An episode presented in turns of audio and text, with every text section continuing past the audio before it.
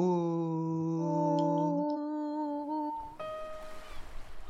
Vive en una colina cerca del mar. Carolina, Mira monitos y sabe dibujar. Carolina, tiene un amigo muy especial. Sebastián. Le gusta la música y también cocinar. Sebastián. Ellos se unieron para hacer un podcast que se llama La Choza de los Pequeñines. Ja, ja, ja, ja, ja. La choza de los pequeñines.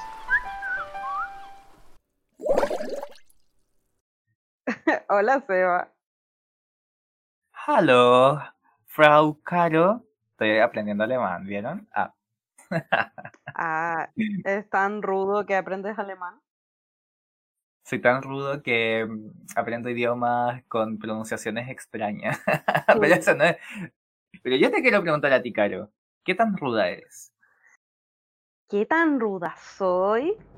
Bueno, soy tan ruda que hace poco me hice un tatuaje y le decía a mi tatuadora que no me dolía, pero en realidad me estaba haciendo la dura y me estaba doliendo mucho, la verdad. ¿Cómo es tu tatuaje? ¿Cuál? Eh, mi tatuaje me hice dos o así como eh, ramitas con hojas Ya. de, em, debajo de podría decirse eh, de mi entrepierna Caro no sabe dónde se hace tatuajes ya. Perdió la cuenta. no es eso es que iba a decir algo pero dije debería decirlo de esta forma porque después la gente me escucha pero en realidad puedo decir que estaba debajo de mi vagina ¿sabes? pero no Ah, literal debajo así como eh, no sé, que hay para todas mis partes privadas sino que donde termina la vagina y empiezan las piernas Ah, ya. Sí, ahí me lo el, hice el entremuslo. ¿no? ¿así se llama? O- ¿entre muslo? No sé, yo creo. De anatomía. El ramo que menos me gustaba era biología. Lo raro es que el otro día encontré una guía de anatomía en mi casa. Y yo, ¿por qué tendría una guía de anatomía en mi casa? Así que nadie, na- na- nadie estudia biología ni nada así. De hermano pensaba que teníamos eh, un riñón y dos hígados. Em, Oye, qué, qué potente tener dos hígados. Así sin... Aunque te demorarías más en curarte, si tuvieras dos hígados, supongo. Mm, No sé si el curarse depende de tu capacidad de tu hígado o de tu estómago o de la absorción del alcohol en general. Es que yo sé. tenía entendido que el hígado absorbía el alcohol. Ah, Y bueno. que después cuando te pasa cirrosis y toda esa weá, te, te el hígado. Oye, ojalá nunca me pase eso. Me gusta mi hígado, lo quiero mucho. ¿Y, ¿y por qué tenía yo esa guía entonces? No sé, lo que pasa es que el otro día mi papá trajo muchos libros desde su casa que eran míos. Tenía como un saco lleno de libros amontonados en esta... no- como que estaban medio maltratados porque no tuve espacio mucho tiempo donde guardar mis libros. Y entre todas esas cosas apareció una guía de anatomía y yo, Ujú. ¿por qué tendría una guía de anatomía? Em, y le pregunté a toda la casa, ¿es de alguien esta guía? Y todos, no. Em, además que, no sé, pues, mi hermano estudia ingeniería comercial, ¿qué le va a importar la anatomía humana? A él le gusta la no le gusta lo teórico, le gusta lo práctico. Entonces yo creo que no necesita una guía. ¿Cachai? Ah, me Sí. declaro de ese team también. Seba, y bueno, ah, ¿tú por qué eh, te consideras rudo? Bueno, Yo me considero una persona muy ruda. Em, tan rudo que soy capaz de echar a dos viejitas de una mesa de un restaurante para yo comer. Ese es mi lugar. No, pero no, no es, esto no es abuso contra los adultos mayores. No. Esto es ejercer mi derecho legítimo como cliente que llegó antes. hace unos. Yo creo que te conté esto. Que hace unos sí, años. me contaste. tipo cuando fui a pero para la gente que no eres tú y la gente que te ha escuchado esta historia, pero la he contado muchas veces. Así que probablemente alguien va a decir, ya va a contar esta cuestión de nuevo. Un viaje a Chiloé, estábamos haciendo, esperando para almorzar con una amiga, con la lucha, a la que le mando saludos. Y, y había, no había mesa, pues entonces estábamos esperando a que se desocupara una mesa y llega un par de señoras, como, ay, ¿dónde hay mesa? ¿Dónde hay mesa? No hay mesa. Y como eh, la gente diciendo como que hay que esperar, nosotros dijimos, hay que esperar la mesa. Y de repente, pa, se desocupa una mesa para dos personas al lado de la ventana, viendo, creo que era en, bueno, en algún lugar de Chiloé, no me puedo acordar en este momento. ¿Era Chonchi? No, no era Chonchi, ya, fíjate. Y la señora va corriendo para allá, pues, agarrar la, la mesa, pues. Y yo voy y pa, también voy a agarrar la mesa y la echo de ahí. Le digo, señora, no sea Barça, yo llegué antes. Y ya, no, pues está tan linda esta mesa para mí. Si la señora me hubiese preguntado, señor, yo soy una viejita indefensa, ¿me podría dar la mesa? Yo creo que probablemente le hubiese dicho que sí, siéntese, coma tranquila, tomes un pisco sour, no sé, vea, comas un pescado con papas fritas, ¿cachai? Pero no, pues la vieja fue prepotente, pues. Y la, y la mesera le dijo a la señora, ellos llegaron antes que usted, y yo, toma cachito, toma. y fui muy feliz. Y después no se desocupó una mesa como en 20 minutos. Entonces la vieja estuvo mirándome mientras a mí me daban mi, mi traguito, mis papitas, y yo disfrutando la vida y ella esperando muy malhumorada. Se va enfrentándose a la tercera edad. My biggest enemy is the oldest one. No sé. Los viejitos. Ah, los viejitos. Bueno, qué rico. ¿Y cómo el- la comida del restaurante? Em, era un pescado frito con papas fritas. Ah, Era como comer en eso, aunque, aunque no sea gourmet, yo creo que es, es un Sí, es bien clásico. rico. Sí, es bien rico, aunque yo tampoco, ya no como pescado, pero está, yo creo que estaba rico ese pescado. Era salmón frito, sí. ¡Ay, qué maravilla! Ahí abunda el salmón. Entonces, eh, y eso fue antes de enterarme de que tenía mucho, mucho, ¿cómo se llama esto? Ah, antibióticos. Porque los Ant- salmones están llenos de antibióticos, porque siempre están enfermitos. Oh, ¿En, en serio? Sí, pues, sí es asquerosa la industria del salmón. Este es el segmento en que yo los voy a concientizar. Em, Dejen de comer pescado. la industria del salmón en Chile tú funciona por concesiones en las cuales tú tienes un montón de salmones reunidos dentro de una red para que se reproduzcan. Y eso hace que eh, eh, las normas sanitarias son súper malas, entonces hay mucho salmón junto. Y eso hace que el suelo marino se degrade y eso hace que proliferen más enfermedades. Entonces a los salmones los inyectan con muchos antibióticos para que no se mueran y después puedan venderse. ¿Cachai? Mm, Entonces, mm, sí, y de hecho hay países que ya no están aceptando el salmón, el salmón chileno por lo mismo. ah. Así ¿Pero que, porque se enferman o porque tienen mucho antibiótico? porque tiene mucho antibiótico, sobre todo por eso, y también porque hay un daño ambiental súper grande en el sur de Chile por los salmones. Claro. Ujú. Sí. Entonces, prefiera otro pescado. O no prefiera ninguno. Ah, yo debo admitir que, que comí carne la otra vez y la disfruté mucho. Y ya sé que estás perdido, Caro. Estoy, per- estoy perdiendo mi, mi paladar vegetariano de a poco. Oh, Pero bueno. aún termino siendo como que me duele la guata mucho. Ah, Así que las veces que como, como en muy pequeña cantidad, porque si no sufro mucho. Sufro. si no explota y todos sufren en tu casa. Ajá, y luego se irá a mis muslos. y luego se quitaré. ¿De qué era eso? De la casa de los dibujos. No, vean la de Bob Esponja. Todo esponja. Ah, ¿verdad? ¿Y ¿Por Cuando, qué pensé cuando Galamardo come hamburguesas. Ay, verdad, ese capítulo. Tú eras calamaro. Sí, literal.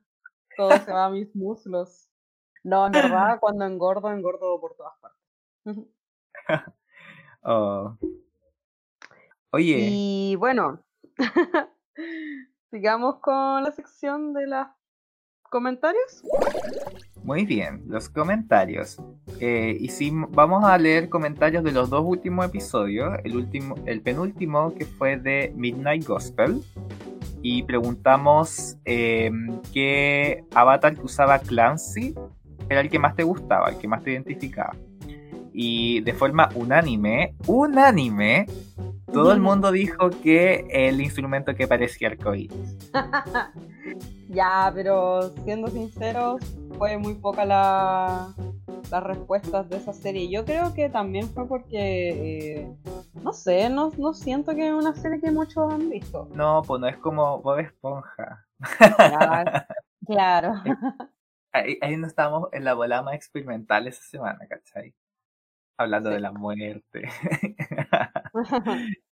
y también hice otra, hicimos otra pregunta, que era en el capítulo de Over the Garden Wall. Preguntamos sobre. Mm, aquí tengo la primera pregunta. Tú rellena, Caro, porque no la encuentro. Rellena, Caro. Em, bueno, em, Em, em, esta vez vamos a hablar de una serie que es la Aquí está, aquí está, ya deja reinar. Ah. Ya pregunté cuál es el nombre más original que le has puesto a una mascota o que has escuchado. La Pauli Salvo dijo auto. mm, saludos al auto. Pucha, pero al auto que está en el cielo.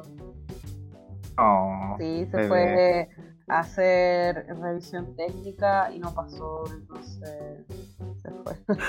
ya, qué. Pero, caro. Lo siento, tenía que tirarme ya. Ya bueno, otro comentario. Em, la Sailor vegana puso pusita porque la gata llegó chiquita. Oh. oh. Pusita. A una coneja le puse bonita, porque era la coneja Bonnie, y Ta, porque era ah. chiquita también. Pero eso fue a los. ¿Por qué era bonita? Las dos, pero eso fue a los 8 años. Mm. También dijo que a, también que también se conoce como Suri, porque se sienta como Surikata. Oh. Mm. Y hay otra niña que dijo la Michucha. ¿Eso es un nombre de usuario? es su nombre de usuario. Dijo, mi perro se llama Flapjack, como el monito. Ay, sí, sí leí eso. Me encanta que le guste Flapjack. Me imagino a un perro muy alterado y alegre. Bueno, entonces en el capítulo 102 vamos a hablar de Flapjack. y también dijo, también mi chucha, dijo, conocí a una gata llamada Coqueluche como una enfermedad. ¿Cuál es esa enfermedad? Ahí quedé como. No sé, ¿cuál es? ¿Cómo se llama? Cocaluche. coqueluche. Como el luche. Es un juego, ¿no? Copia Sí. Ah, y el Diego también respondió, pero el Diego me dijo, mi me, me lo dijo por interno. Dijo, Martín, su sobrino, le puso a su gato Tito el gatito, pero ahora descubrieron que era gata, así que le puso Angelina. Muy diferente el nombre. Muy diferente. De Tito el Bambino a Angelina Jolie. La verdad es que son mundos distintos. ¿Qué es el nombre más original que le has puesto a una mascotita? Mascotita, mm, no sé, a mí me pasa que todos eh, cuando les digo el nombre de mis mascotas, el que más me gusta es Zapatito. No, y Zapatito. Porque dormía en una caja de zapatitos y por eso se quedó con ese nombre. oh, está lindo. Eh, no fui yo, pero mi mamá le puso al gato ateo. Ay, sí, verdad. Ateo Jesús. Su segundo nombre es Jesús. Y eso fue bautizado por mi, mi abuela cuando, cuando lo vio debajo del árbol en el pesebre. Que era el niño mm. Dios, Jesús, ateo Jesús. Me encanta que sea como un tipo de contradicción. Sí. Por llamarse ateo y después. es un oxímoron, como dirían en lenguaje y comunicaciones. Ah. Hooligans. Creo que sí me acuerdo de eso. Era cuando hablabas como eh, el agua está con fuego o una cuestión así. El agua. Cuando dices cosas contrarias. Como el fuego helado. Ah, ya. También preguntamos, hicimos otra pregunta en, en, en- ahm, en Más allá del jardín sobre cuál es tu el mejor disfraz que te has colocado. Eh, la Sailor Vegana también respondió y dijo como dulce princesa. Oh, Ay, qué genial. sí. Eso es más como cosplay igual. Sí, po, pero cosplay es disfraz, ¿o no? ¿En japonés? ¿O? Eh, sí, es que igual mm, yo creo que la gente que se dedica al cosplay no les gustaría que, bueno, se dirían, ya, sí es un disfraz, pero en el cosplay tratas de que se parezca mucho más al personaje. Un disfraz bien hecho. o sea, color. Es color. Ay, bueno, no sé, pues hay gente que gana plata con eso y va a eventos y los invita. Por eso te digo. No, sí sé, lo respeto. Yo no estoy no, no faltándole respeto a la gente que hace cosplay. Pero es un disfraz al final del día. Son lo más elegante. Es decir, Sí. Non-artistic, na- non-artistic name es su usuario. Dijo de telaraña. Yo le hago, le hago burla porque encontré un disfraz súper chanta. Porque era, su polera tenía como telarañas y su cara estaba pintada de telaraña. Ah. Igual El salvado. Sí. El Diego dijo el disfraz de la lista de compras flotante, el de Bob Esponja. En el episodio de, mm, de cuando tenía el sombrero del número uno y, y Don Cangrejo quería recuperarlo. ¿Te acuerdas Sí. que, que ponía con un Sí, papelito había hacia una lista. Era una lista. Solo usamos ese disfraz del 2017. La gente creía que era un Qué fantasma. entretenido. Hoy. Y Yo nunca me he disfrazado de algo así tan rebuscado, por así decirlo. Siento que siempre he sido, no sé, un diablo o no sé, la última vez fui, me creía David Bowie, la última vez, Oh, igual, una vez me de David Bowie. pero nunca así como disfraz de, de cuaderno, disfraz de, de roca. Disfraz de eh, cédula de identidad. Claro, weón, y me carga porque igual son, no sé, son disfraces fáciles donde podéis poner como un cartón y, y rayar la cuestión. No, un disfraz fácil, era un cosplay, ¿ya? Cosplay de, de Bob Esponja, de la, del episodio, tanto, tanto, temporada. tanto, tanto. Sí, pues. La Canela Canila, la Pame, dijo: Estoy entre Sirenoman y la Soa de los Gatos. Su disfraz de Sirenoman era súper entretenido. Uy, Eh, qué chico su hermano se disfrazó del chico Percebe. Oh, ¿y era Sirenoman? Sí, sí, era Sirenoman. Era un buen disfraz. Qué entrete. Y- Después pasa las fotos, pues. Ah. Ah, después hay que hacer un. Vamos a, a publicarlas todas en el muro Ah. de los disfraces. Vamos a dar el ganador. Y se ganará mm, un, un certificado de la choza. un, un diploma. diploma virtual. Y por último, la Mari Sánchez dijo tres disfraces, porque no pudo decidirse. Dijo de Sancho Panza, de refrigerador en un acto del colegio, y de un robot con papel celofán y cartón. Oh, Ah, qué refrigerador. bacán de refrigerador. Oh, hoy refrigerador me dio hambre. Le ponemos, y si a la Teo le cambio el nombre a refrigerador ahora. Sí, yo creo que tiene más pinta de, de ser alguien que tiene comida dentro. Mucha comida. Oh, esa comida. El otro día vinieron unos perritos y mi mamá dijo, oye, ¿dónde están estos perros? Y yo dije, la tía se los come. Oh, Ah, mm. ¿Y esos son todos los comentarios? Ya. ¿Qué te parece si seguimos con la otra sección? Ya, po, sigamos con la otra sección. agua, tierra, fuego, aire. Los cuatro elementos vivían en armonía hasta que la Caro empezó a contar esta historia. Tan, tan, tan. bueno, em, en realidad gracias a Michael Dante Di Martino y Brian Coniezzo, creadores de la serie de Avatar, eh, llegó a ser tan popular que Nickelodeon dijo, ya, ya, démosle, démosle, démosle con otra serie. Ya, vos, ¿qué se le ocurre? ¿Qué se le ocurre? Y llegaron con la leyenda de Korra, Al principio igual no estaban contentos, porque no les gustaba que fuera una mina protagonista. Y... ¿Quién no estaba contento? Nickelodeon, pues, los ah, productores, ejecutivos, etcétera, porque siempre ven las cosas de manera económica. Entonces dicen, ya, bueno, em, no sé, pues la serie de Avatar fueron como los que más veían niños por la acción y también así son los tipos, bueno, en ese momento, porque ahora igual hay más series que incluyen a mujeres que tienen batallas y que no se centra como en enamorarse de esas cosas. Em, entonces, antes, claro, por una mujer protagonista decían que los niños no iban a ver la serie. Pero... siempre como que estuvieses hablando como, ah, como en los años 50 que no, no pasara esto, pero esto fue inicio de la década pasada.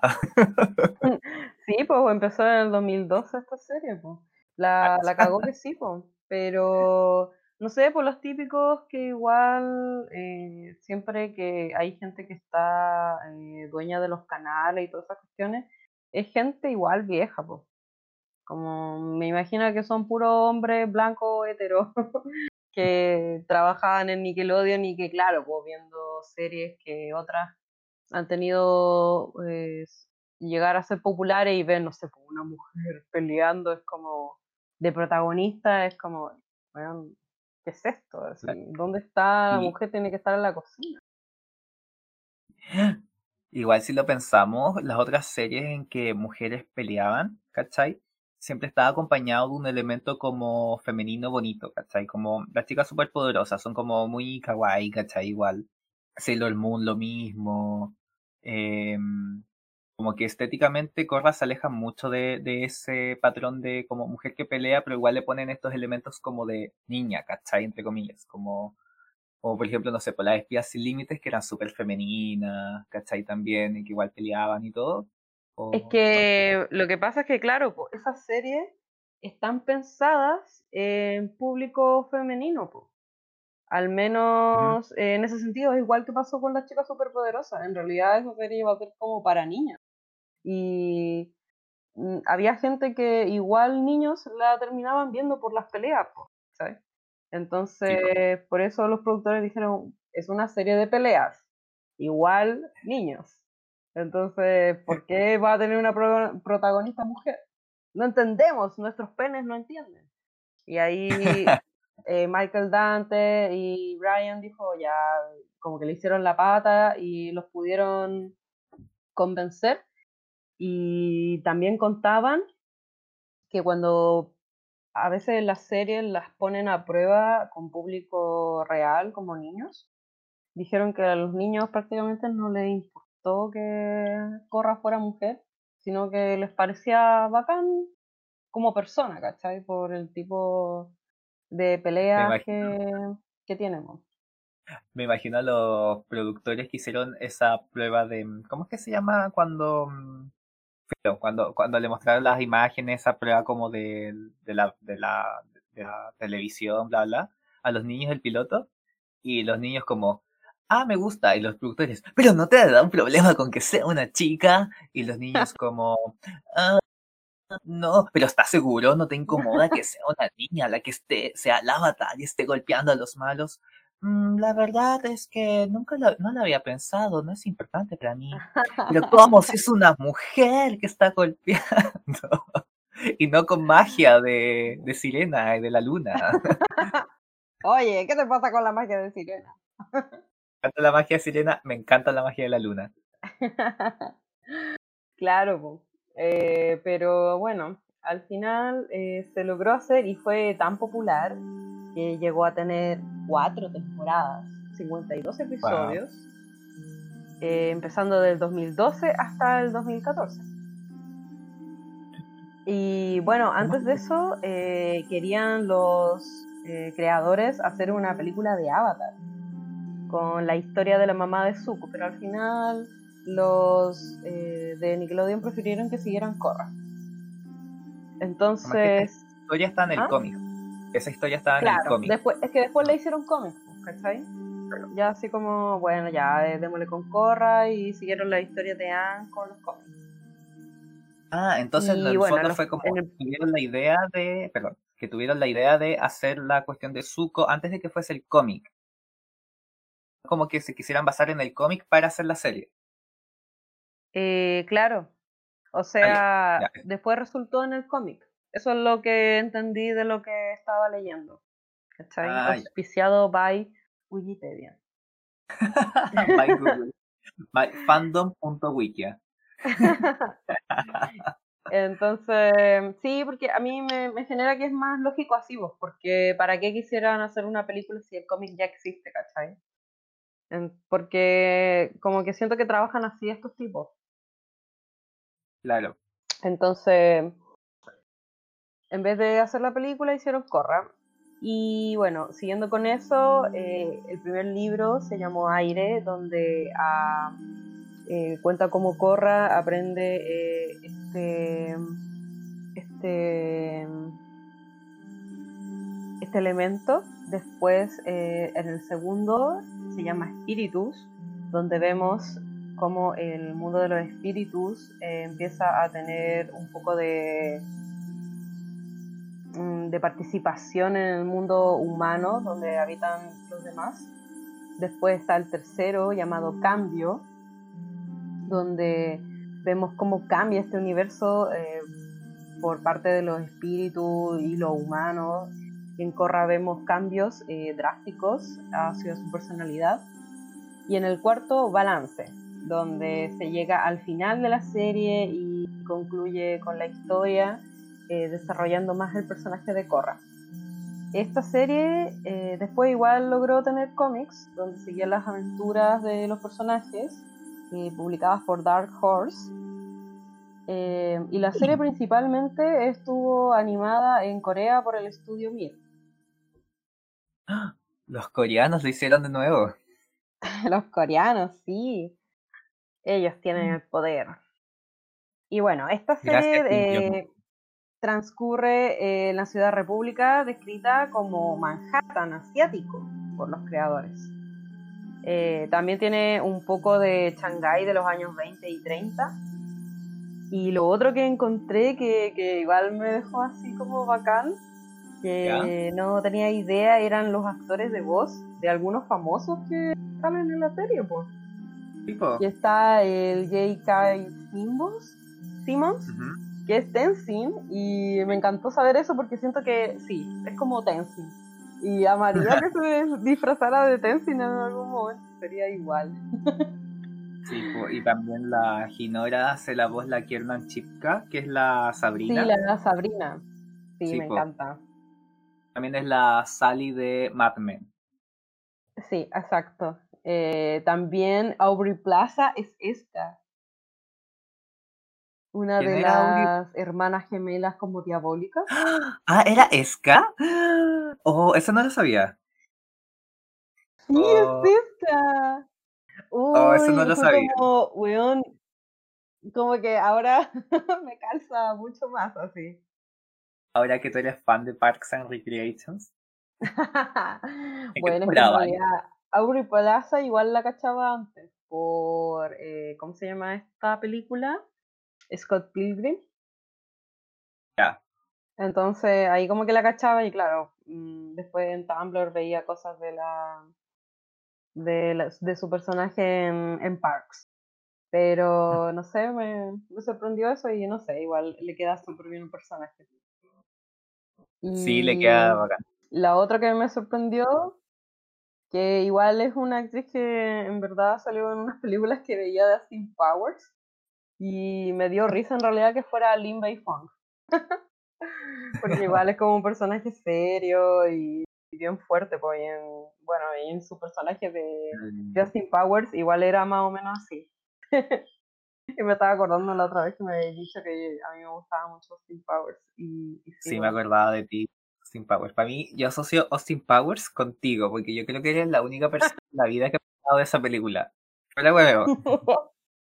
Pero es que la, la cagó en, en un tiempo yo las veía caleta, o sea, ves que la veía en la tele, la ponía y me daba risa. Es más, en un momento empezaba a decir groovy y decía groovy por eso. por Austin ¿Verdad que decían Groovy? Oh, te Sí, re- decía también decías me consumo. Bueno, me Ay, me consumo, me consumo, debería volver, bueno. Sí. Como que siento que ahora es un momento del me consumo. Porque no sé si tendremos presidente de Estados Unidos al, cuando terminemos de grabar este podcast y cuando esté publicado. Ya no va a existir Estados Unidos. Ay, yo creo que el mundo Se ha pasado va de, la, a de. Estados Unidos. Bueno, Eh, no sé, yo solo quiero ver la cara de, de ¿cómo se llama esto? De Trump destruida. Ese es mi, sueño ahora. Una cosa que era que la serie ganó premios por actores de voz, eh, volviendo a hablar de eso. Eh, algunos premios que ganó eh, fue con el personaje de Amon, que, que yo sé que te gusta. Amor. Eh, pero Amon ganó por el público. El público lo eligió. Y Korra y Katara eh, también ganaron premios, eh, las, actores de, las actrices de voces. Y también se ganó un Annie Awards por el diseño de producción. Entre otros premios. El diseño de Mm. producción vendría siendo como la creación de este universo. Y sí, tiene bien merecido porque encuentro que la serie eh, hace bien en usar como elementos asiáticos y crear una evolución del universo de Avatar que ya se conocía. Claro. Y que no se viera como ni tan actualizada ni tan como antigua, ¿cachai?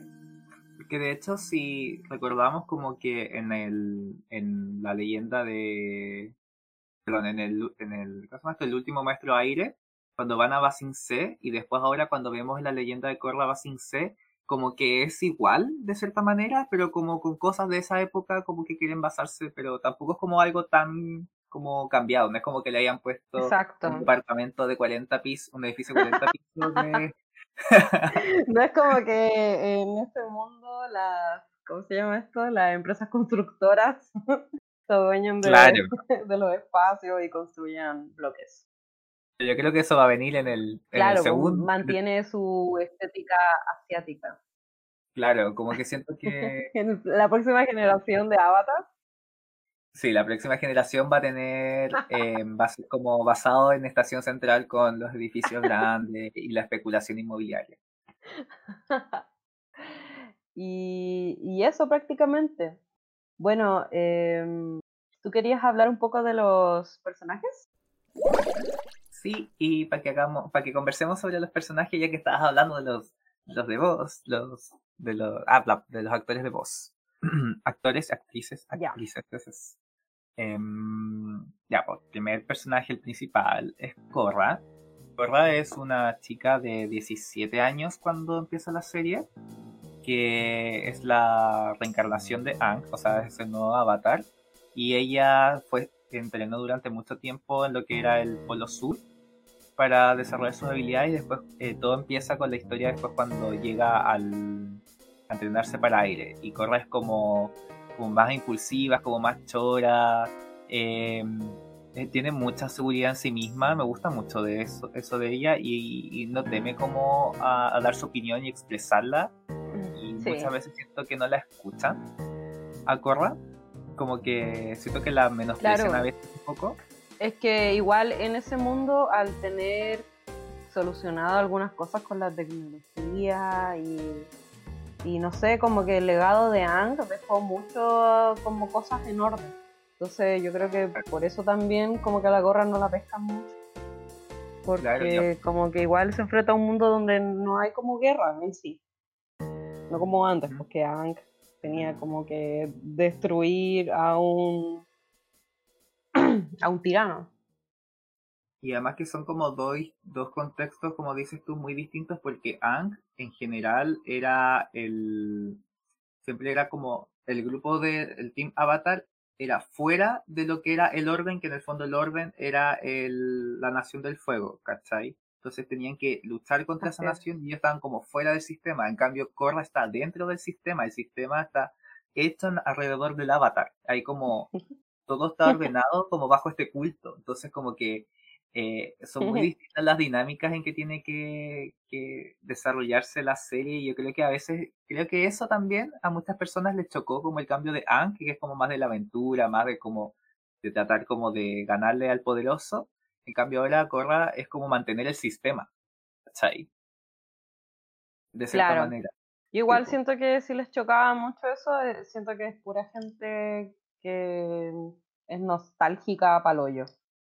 Porque mm, es que claro, son, son estéticas distintas, porque Angma encima es menor, o es chico, es un niño. Y es un bebé. Es un baby, entonces Corra obviamente iba a tener como más romance, porque también la típica, hoy no, no sé, pues, esta serie es más romántica, me carga eso. Pero es obvio, pues bueno, si tiene 17 años, ¿qué onda? Entonces, más encima no era como una, había una guerra principal donde después ya no podía pensar en el amor, sino como que habían otros temas en la mesa. Y, sí, y eso, pues. Claro, y Corra también, lo que me gusta mucho de Corra es que ella, como te decía, tiene mucha seguridad en sí misma y como que, pero también ella, eh, con el desarrollo de las temporadas, también ella como esa seguridad también va construyendo unas nuevas como pilares para cimentar esa seguridad porque antes todo lo que ella tenía era como que era buena como para hacer el avatar, ¿cachai? Como para pelear, como que era ya hacerlo al tiro, vamos a aprender esto y como que tenía mucho como como esa fuerza y después cuando empezó a, ver que no todo le se estaba haciendo tan fácil y después se empezó a frustrar, después se deprimió y después sacó como otras cosas, otras fortalezas, ¿cachai?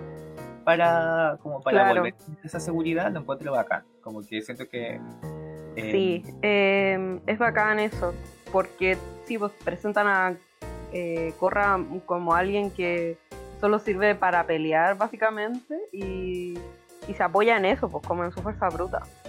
Pero después saca a, a, a lucir sus otros dotes pero también porque tiene un gran cambio, pues. Si al final pasan años después cuando termina la cuarta temporada.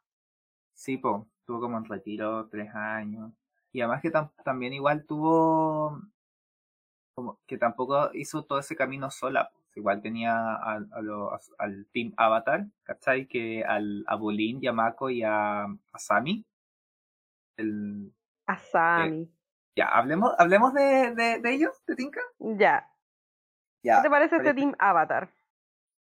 Em, a ver, Ako no me cae bien, me cae bien Bolín. me encanta Sammy, amo a Sammy, la amo con locura. Yo también. ¿Quién no ama a Sammy? Que a Sammy, por favor. bueno, ¿y, ¿y, qué hacen ellos? ya, Mako y Bolín. ¿Qué odias a Mako? Como que no sé, me cae mal. Porque es Paco. Porque es Paco, ahí está la cuestión. Ahí está, porque tiene esa personalidad. no, pero. Pues, no sé, pues, por ejemplo, me gusta que, bueno, Paco y Bolín, como son hermanos, igual y tuvieron que vivir como en la pobreza porque quedaron huérfanos. Igual yo entiendo como las personalidades de ambos, porque Como que Mako igual es más como más, más, más serio y todo, y como que tampoco quiere como quiere ser responsable también, por en cambio Bolín como que es un espíritu un poco más libre. Y yo creo que mm, también han estado todo el tiempo juntos y me gusta mucho esa relación de hermanos que tienen en general, porque igual como que se mm. pelean y todo a veces, pero siempre se han apoyado y me encuentro mm. bacán. Eso. Sí, yo creo que pasa eso de que uno es espíritu libre y el otro es más serio por el hecho de que uno era hermano mayor, el Mako, y el otro el hermano chico. Como que pasa algo parecido con, con Over the Garden One. Claro, claro. Oh. Y Asami, que es esta niña cuica que su papá eh, después fue a la cárcel. Fue precioso. Señor Sato. Sato era, ¿no? Sí.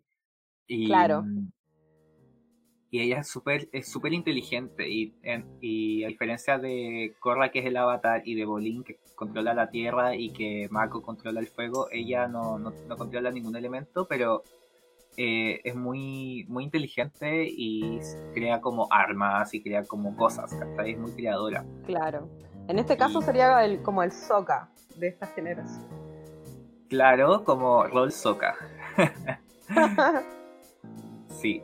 Oh, Sokka. Em, también hay otros personajes. Tú habías mencionado a Tenzin, que es el hijo de Aang. Claro. Y que en el fondo es el maestro aire de Korra. Y también quería ser como su guía espiritual. Su mentor espiritual. Em, y Tenzin es como. No, mi papito Aang, mi papito Aang, el avatar y todo, siempre como viviendo como bajo las expectativas de su padre, ser como el mejor maestro aire, de volver a traer a los nómadas del aire, em, todo este tipo de cosas.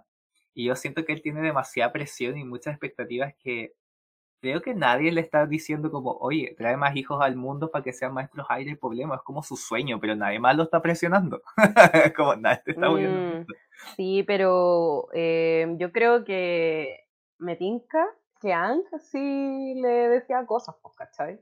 O como que tanto le, le decía que, oye, eres como, eh, somos los únicos maestros aire que quedan, loco. Entonces le metía cosas en la cabeza igual por el Tenzin. Solo con mi soledad. Na, na, na, na, na. Porque más encima tiene dos hermanos más, pues. Sí, pues tienen a Bumi y a Kira. Y como que Aang no los pescaba. Esa weá, se me había olvidado cuando lo volví a ver y dije, oye, Lang, pa'l hoyo. Así como que Pésimo. el Tenzin decía, oye, sí, ¿te acordáis de estas vacaciones así? Y lo pone, weón, no íbamos Vale. contigo. Iba ahí solo con Aang. Me encanta cómo desmitifican a Aang en esta serie, como, como que no siempre Sí. que fue un mal papá con los otros. O quizás no tan considerado. Claro, o sea, bueno, siento que pasa esas típicas cosas de, de que eh, pasa, o no sé, un héroe tan bacán y, y es como tan bueno en ciertas cosas, y a veces siento que dejarlo como buen papá eh, lo hace demasiado perfecto también. Claro. Como que me pasa eso, igual como que con el Goku o con el Naruto, no sé. Porque eh, Goku igual era un mal papá, ¿o no? Eh, sí está ese como, eh, como eh, pensamiento, Pues, porque igual el Goku como que pasa entrenando, ¿cachai? Nunca está Claro. ahí metido con los cabros chicos, a excepción de Vegeta, porque Vegeta Mm. después en la nueva serie se veía que el loco como que decía, oye, estoy con mi cabra chica, y todo así como, oh, damn, ¿qué? así como, ¿de dónde salió esto? Bueno, y otra persona que tiene problemas como con su mamá es la, la paca suprema, o sea, la, la, la jefa del departamento de policía de Ciudad República, que es donde se basa esta serie, que es Lin. Eh, Lin Beifong. y mira, a pesar de que sea paca, a pesar de eso, igual la quiero. Ay, sí, ¿cómo no quererla? No, no quererla, porque es como. Es, es pesada la weona, Es como la pesada, pero como. Es como la Top, pero la Top igual era más. tenía humor. Como que Lin no tiene tanto humor, ¿cachai? Es, es más. más peleado, como más. no sé, se hace más mala sangre ella de las Es cosas. que es más, es paca, po, al fin y al cabo, Sí, tiene que ser seria, no puede ser divertida, pues es paca. Claro, pues. Y, y me, y me da risa como que ella también, sea, como, como que igual esté pendiente de Corra, porque Corra igual se manda cagadas en la ciudad y ella como de nuevo, tú ya, pues compórtate niña, no estás ahí en el Polo Sur, no podías estar con un auto polar en la calle. como, Oh. Ah, Sí, esa es Naga.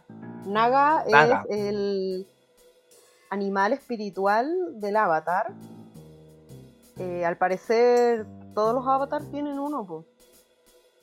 El de Ang era el, el bisonte, el apa. Y Kyoshi era Kyoshi la era el dragón, el serpiente, la serpiente dragón, serpiente dragón. No sé. Serpiente dragón del agua. Exacto. y claro, Korra tiene a este oso polar perro. Tipo, es un sitio polar perrito. Y, mm, y también hay más como personajes que. No, no sé, por ejemplo, no quiero hablar tanto de eso, hablemos después de los villanos. yo Claro, creo. yo creo que podrías hablar de los villanos. Sí. Ya, pues hablemos de los villanos, pues.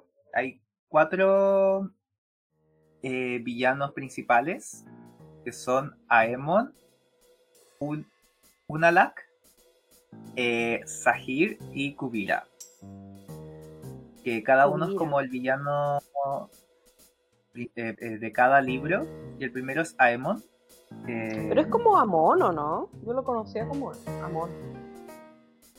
Yo lo digo Aemon y Amon. Y Jamón. Y Yo les digo jamón.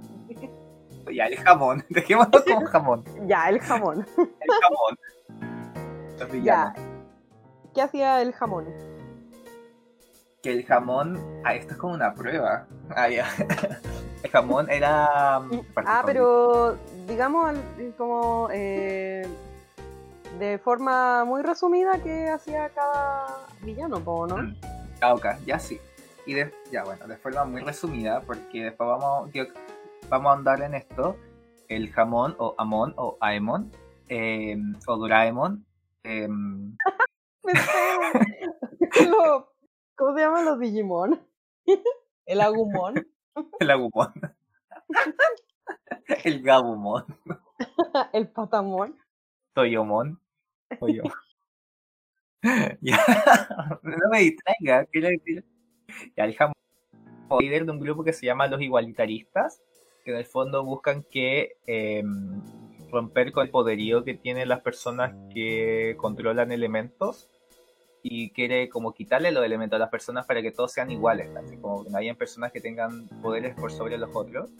Está Unalak, que es el tío de Korra, que mm, es como el líder eh, de la tribu fuerte y está muy conectado con los espíritus y él lo que busca es como restablecer la conexión de los espíritus con, con el mundo no espiritual, el mundo terrenal. Y Mm, está- Lo que espiritual, sí. Está Sahir, que fue un villano que trató de matar a Korra en un momento. O sea, no, de secuestrar al avatar, no me acuerdo si era matar a Korra, pero filo, ahí tengo un detalle. Es que sí, porque busca su su equipo el loto rojo, Ujú. eh, a diferencia del loto blanco, que era otra organización que existía en el Avatar, o sea, en la Claro. leyenda de Aang. Entonces Porque sería el el Loto Blanco- contrario. Porque el Loto Blanco era la que pertenecía a Airo y después el Loto Blanco como que tomó el poder como de cierto como institucional y de protección al avatar. Y Claro. el Loto Rojo vendría a ser como una contraparte de eso que igual querían tener el control sobre el avatar. Porque Claro. lo que buscaba Sahil era como mm, destruir a las monarquías y destruir como a, las, a los poderosos porque él creía que las personas siendo completamente libres iba a ser un mundo mejor, como que él veía no, le gustaban los sistemas opresivos y veía que el avatar, eh, como estaba establecido, era un poder que también oprimía en el fondo a la gente. ¿cachai? Y por eso igual quería controlarlo y también usar como el poder para como el caos y para como que la, se liberaran estas fuerzas institucionales que oprimían al pueblo. Y por último está Kubira, que ella había sido, había estado encargada de restablecer el orden y como que mm, empezó a invadir los territorios y ofrecer seguridad a cambio de que le dieran como poder a ella y se volvió como una fascista porque antes no lo era así, como que el poder como que las, la cegó un poco y el control Sí, sobre todo esto y después ya era una fuerza eh, como incontrolable y como que quería invadir como todo, todo el, el planeta prácticamente para poder controlarlo y para mantener el orden dentro de este lugar pero era como de fondo a su pinta ¿cachai?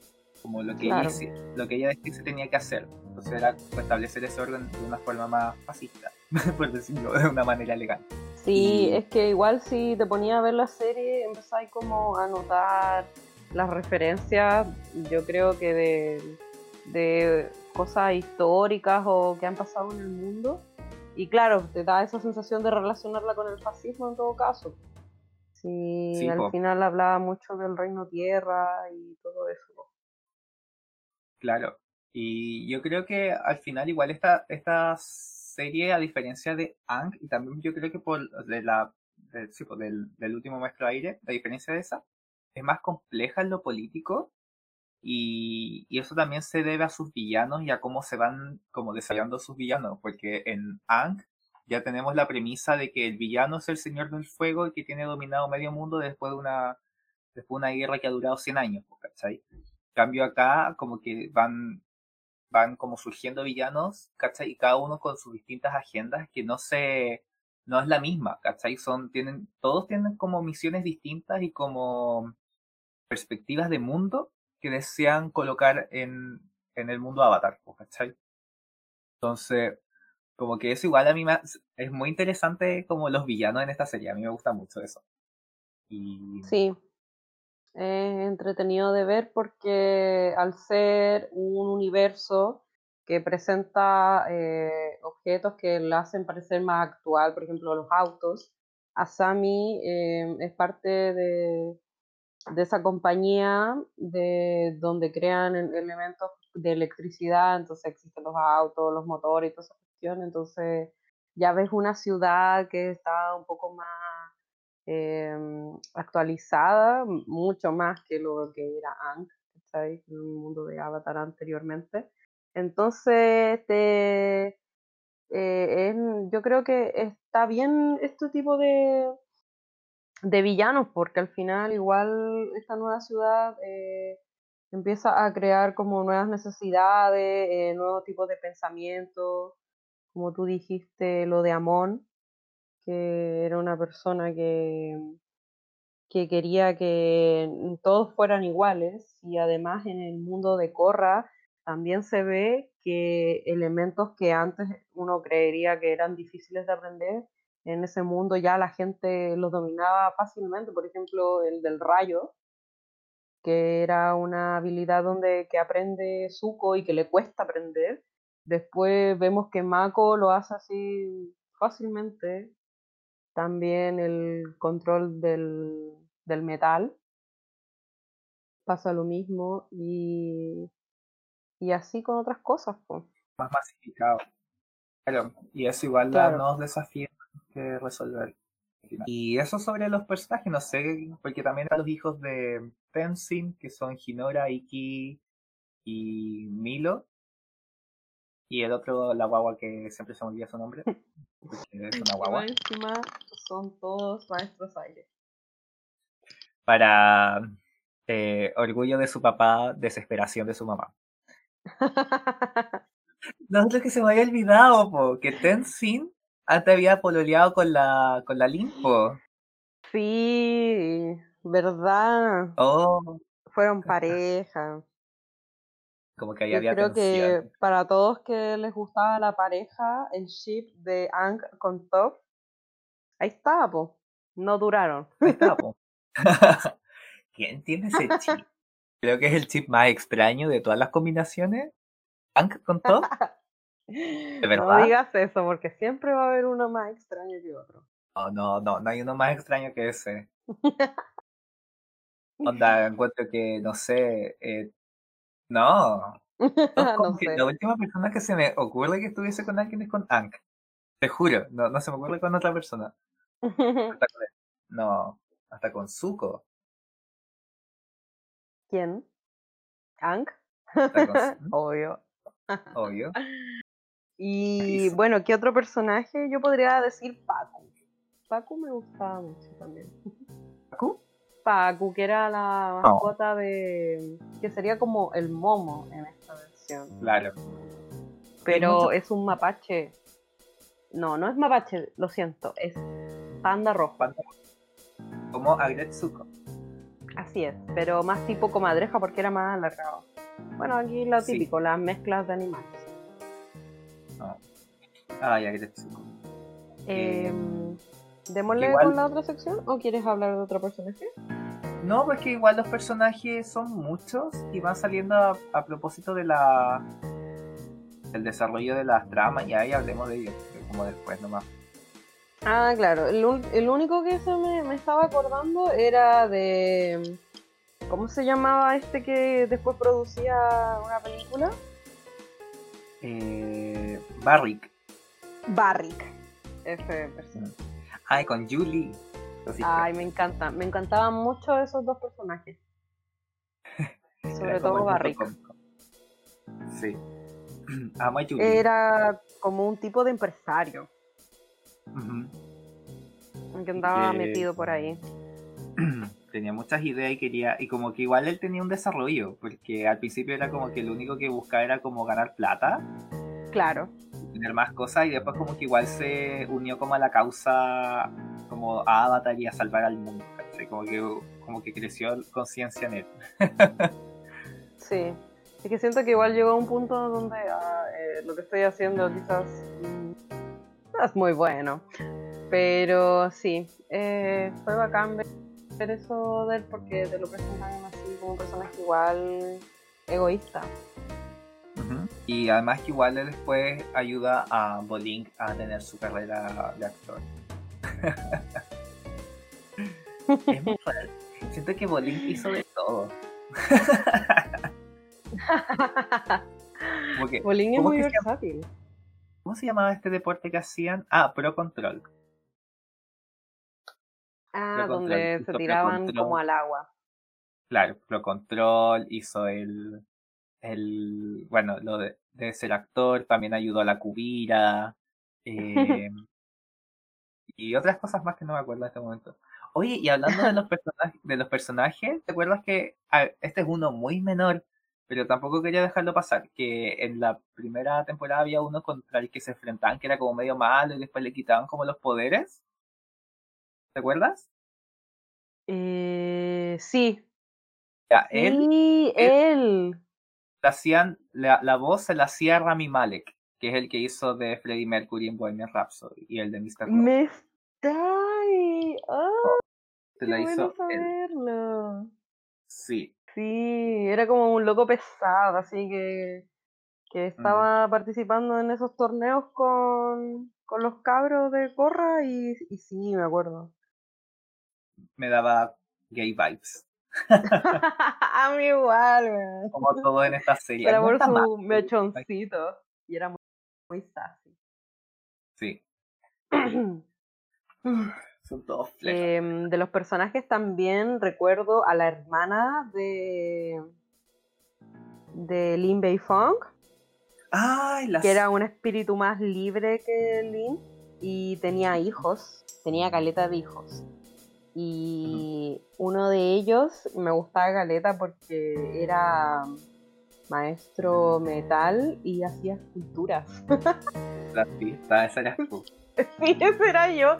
Me daba mucha risa porque cuando yo estaba viendo eh, Corra, en ese momento yo justo estaba en la U y estaba en laboratorio de metales.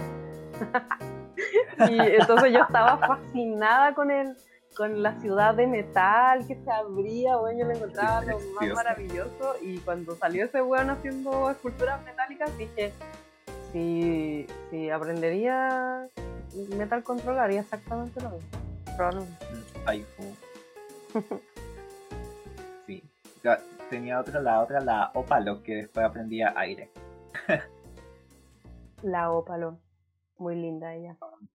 Preciosa. Muy linda. Encantadora. Ujú. Y Y ya. bueno, pues de hecho la Cubira era antes como la, era como una hijastra de la la Sujin, Tipo, po. exacto. Fue de ahí se aleja. Ay, me encanta Cubira. Debo decirlo. Ya que estamos hablando de lo que nos gusta, podríamos pasar a nuestra Ah. sección.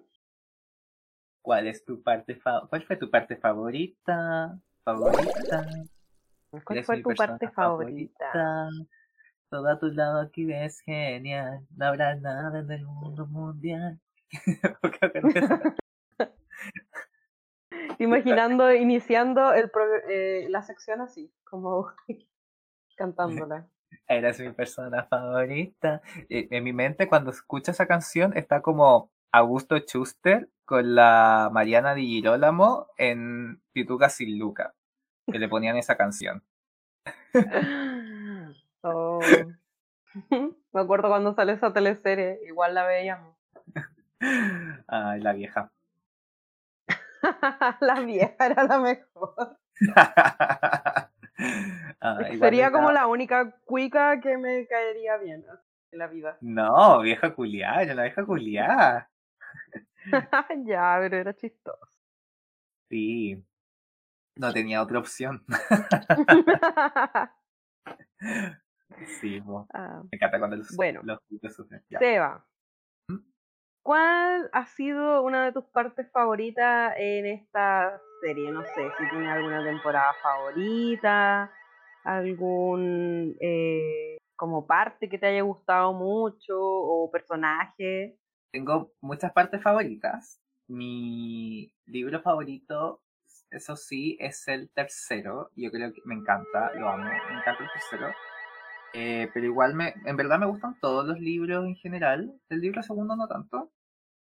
Y mm, no sé, pues, por ejemplo, de mi, mi parte favorita de Avatar es Sahir. Me encanta Sahir.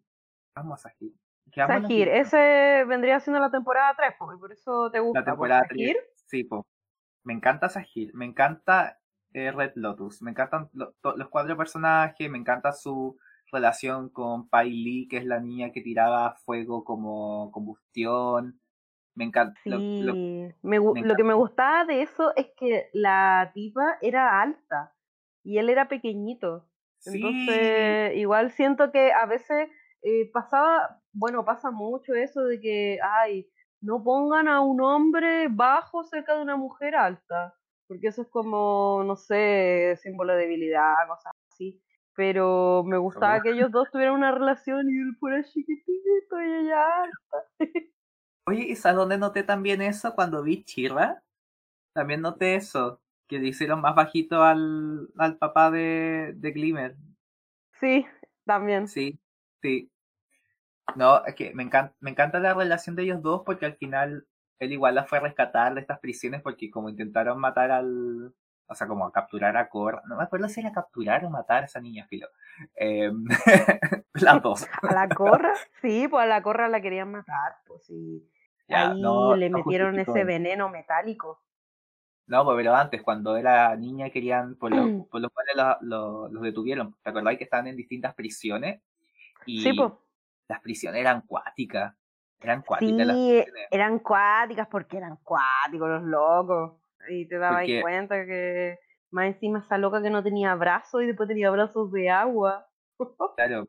Y ella la habían puesto en, en una celda como con mucho calor, como a la. Sí.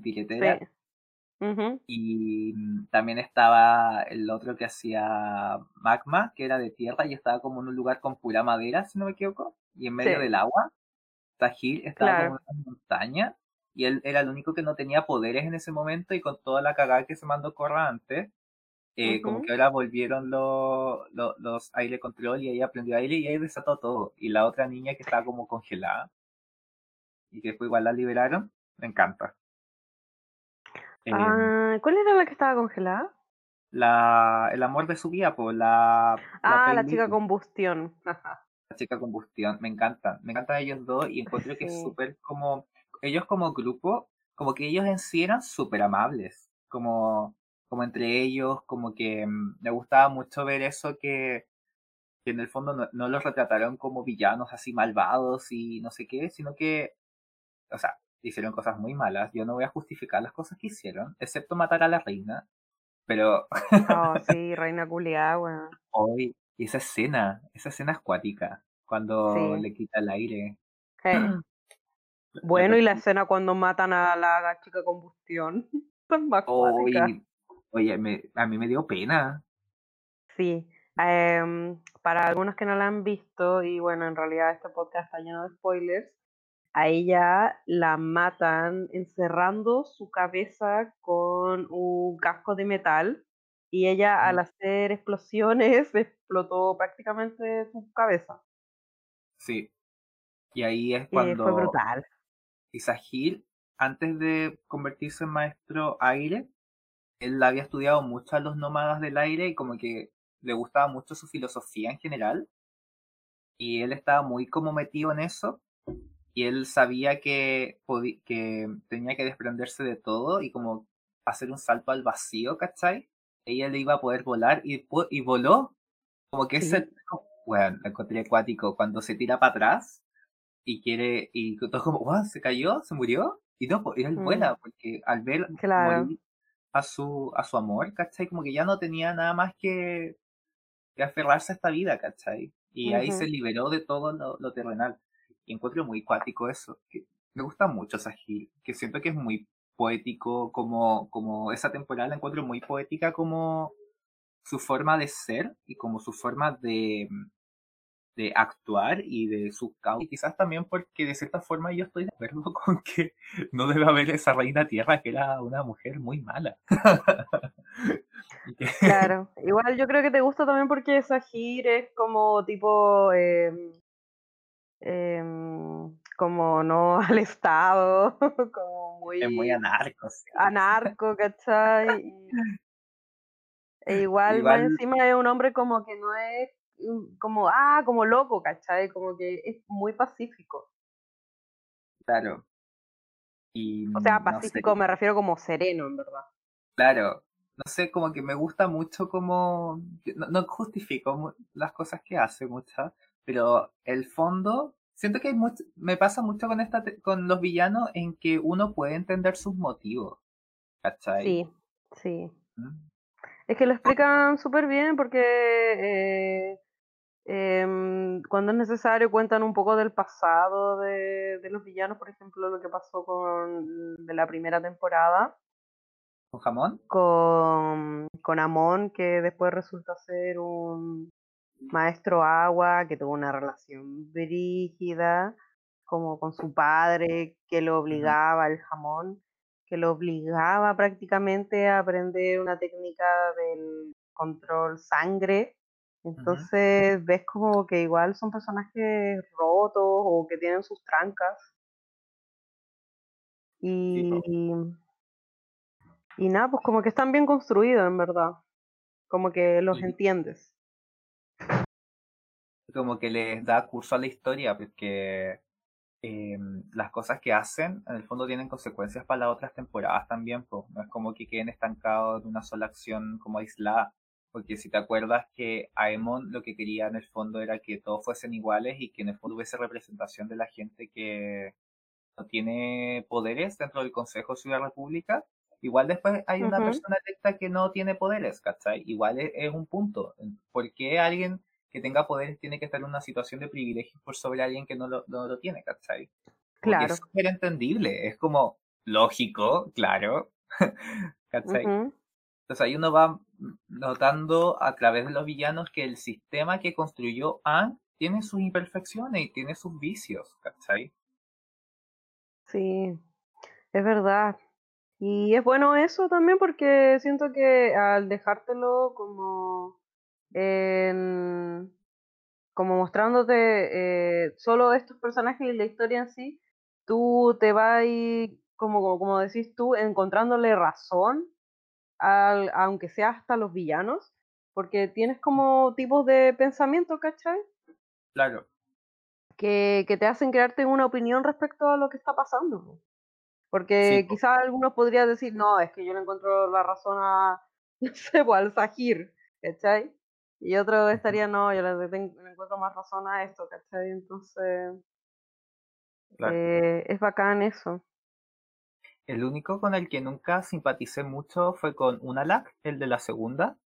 Ah, claro. Me, me caía mal. Era como un viejo cristiano. oh, sí, eh, eso, como que igual se traducen cosas a, a lo que vendría siendo ahora. El tipo estaba como muy fan de los espíritus. Sería como alguien muy religioso, queriendo ser como Dios, un poco más. Sí, po. Hoy, eso, me acuerdo de esa temporada. Eh, de a ti, Caro, ¿cuál fue tu parte favorita? Voy a... Bueno, yo quiero decir al tiro que lo que más me gustó de Corra es el Corra Sami. Así de una. ¿Al toque? Al toque. eh, es más, yo recuerdo, ya me Corra todo el show así. Y eso sí, no seguía eh, capítulo por capítulo, ¿cachai? Porque igual acá los transmitían después y yo estaba bien con eso. Como que no ¿Ya? estaba como tan obsesionada, me acuerdo, cuando salió el final de Ang, que yo primero lo vi como en inglés en internet y después lo dieron acá. Eh, entonces yo después dije, no, pues veo como el final de Corra. Pero Tumblr y todas las redes que seguía tipo de cuentas que hablan de, de la serie, fa, fa, fa, mostraban imágenes de Corrazami, Corrazami. Y yo, no, me estáis. Y al final terminé viendo así un rato el- la última temporada y, y no, pues fui muy feliz. Me encanta. Oye, ¿sabes qué? Ahora que estabas contando esto, creo que yo la razón por la que empecé a ver Avatar Ang fue porque caché esto que había pasado con Korrasami. Porque dije como, ¿qué? ¿Cómo, cómo- qué pasó acá? ¿Qué? Como que lo vi, dije, ¡Ah, qué bacán. Y dije, oh, pero nunca he visto Avatar. Y yo creo que ahí empecé a ver Avatar y después vi Korra. Como motivado, Por el Corrazami. sí, por el güey querido, ¿cachai? Como que Me encanta. el poder de la, la actitud. Eh, exacto, llamando a todos a ver la serie. Eh, Claro. sí, a mí me, me sorprendió en realidad, Sí, porque sí, lo que pasó igual, bueno, desde antes, em, con, sobre todo con Avatar, se sabe lo de los chipeos y todas esas cosas, entonces uno a veces piensa, ah, no sé, pues algo que los fans hacen, ¿cachai? Y en verdad eso pasó, pues, ¿cachai? Que igual varias gente se quejó, típico.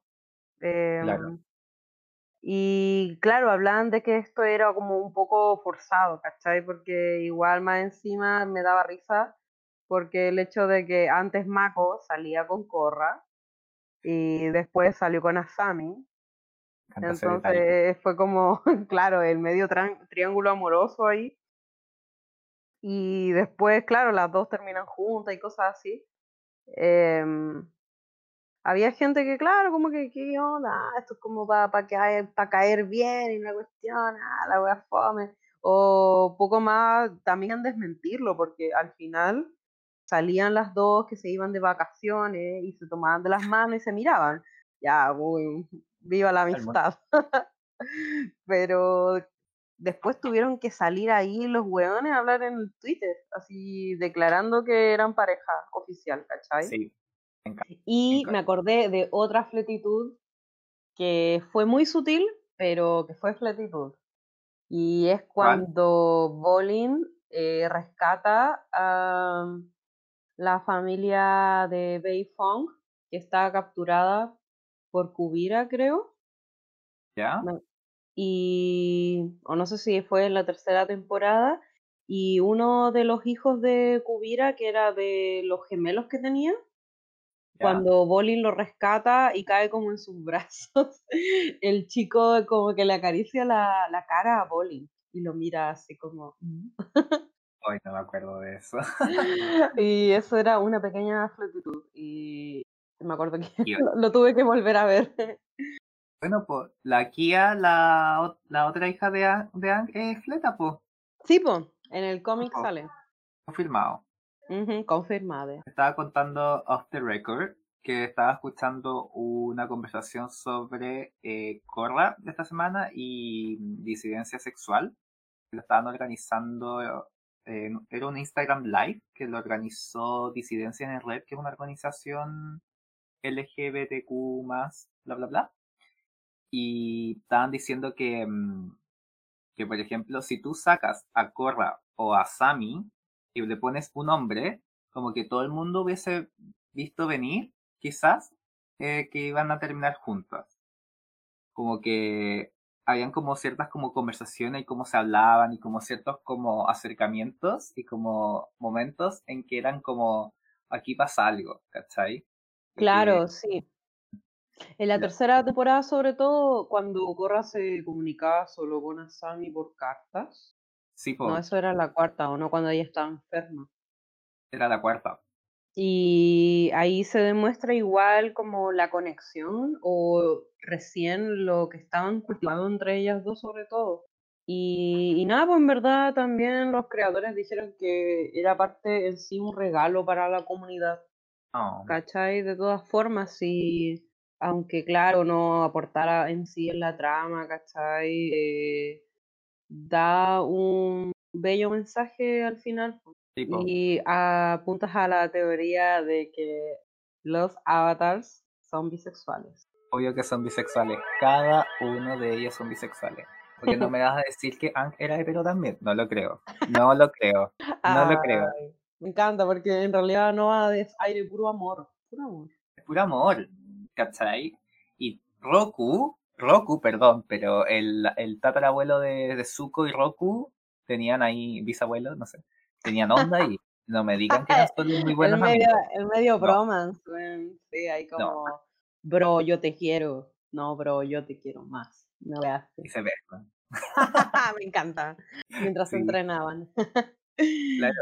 Y tiene Oye. mucho sentido como que sean bisexuales. Al final, el es como han trascendido tantas vías que han pasado tanta agua bajo el tren, pues desde el avatar Juan hasta el avatar Korra. Claro.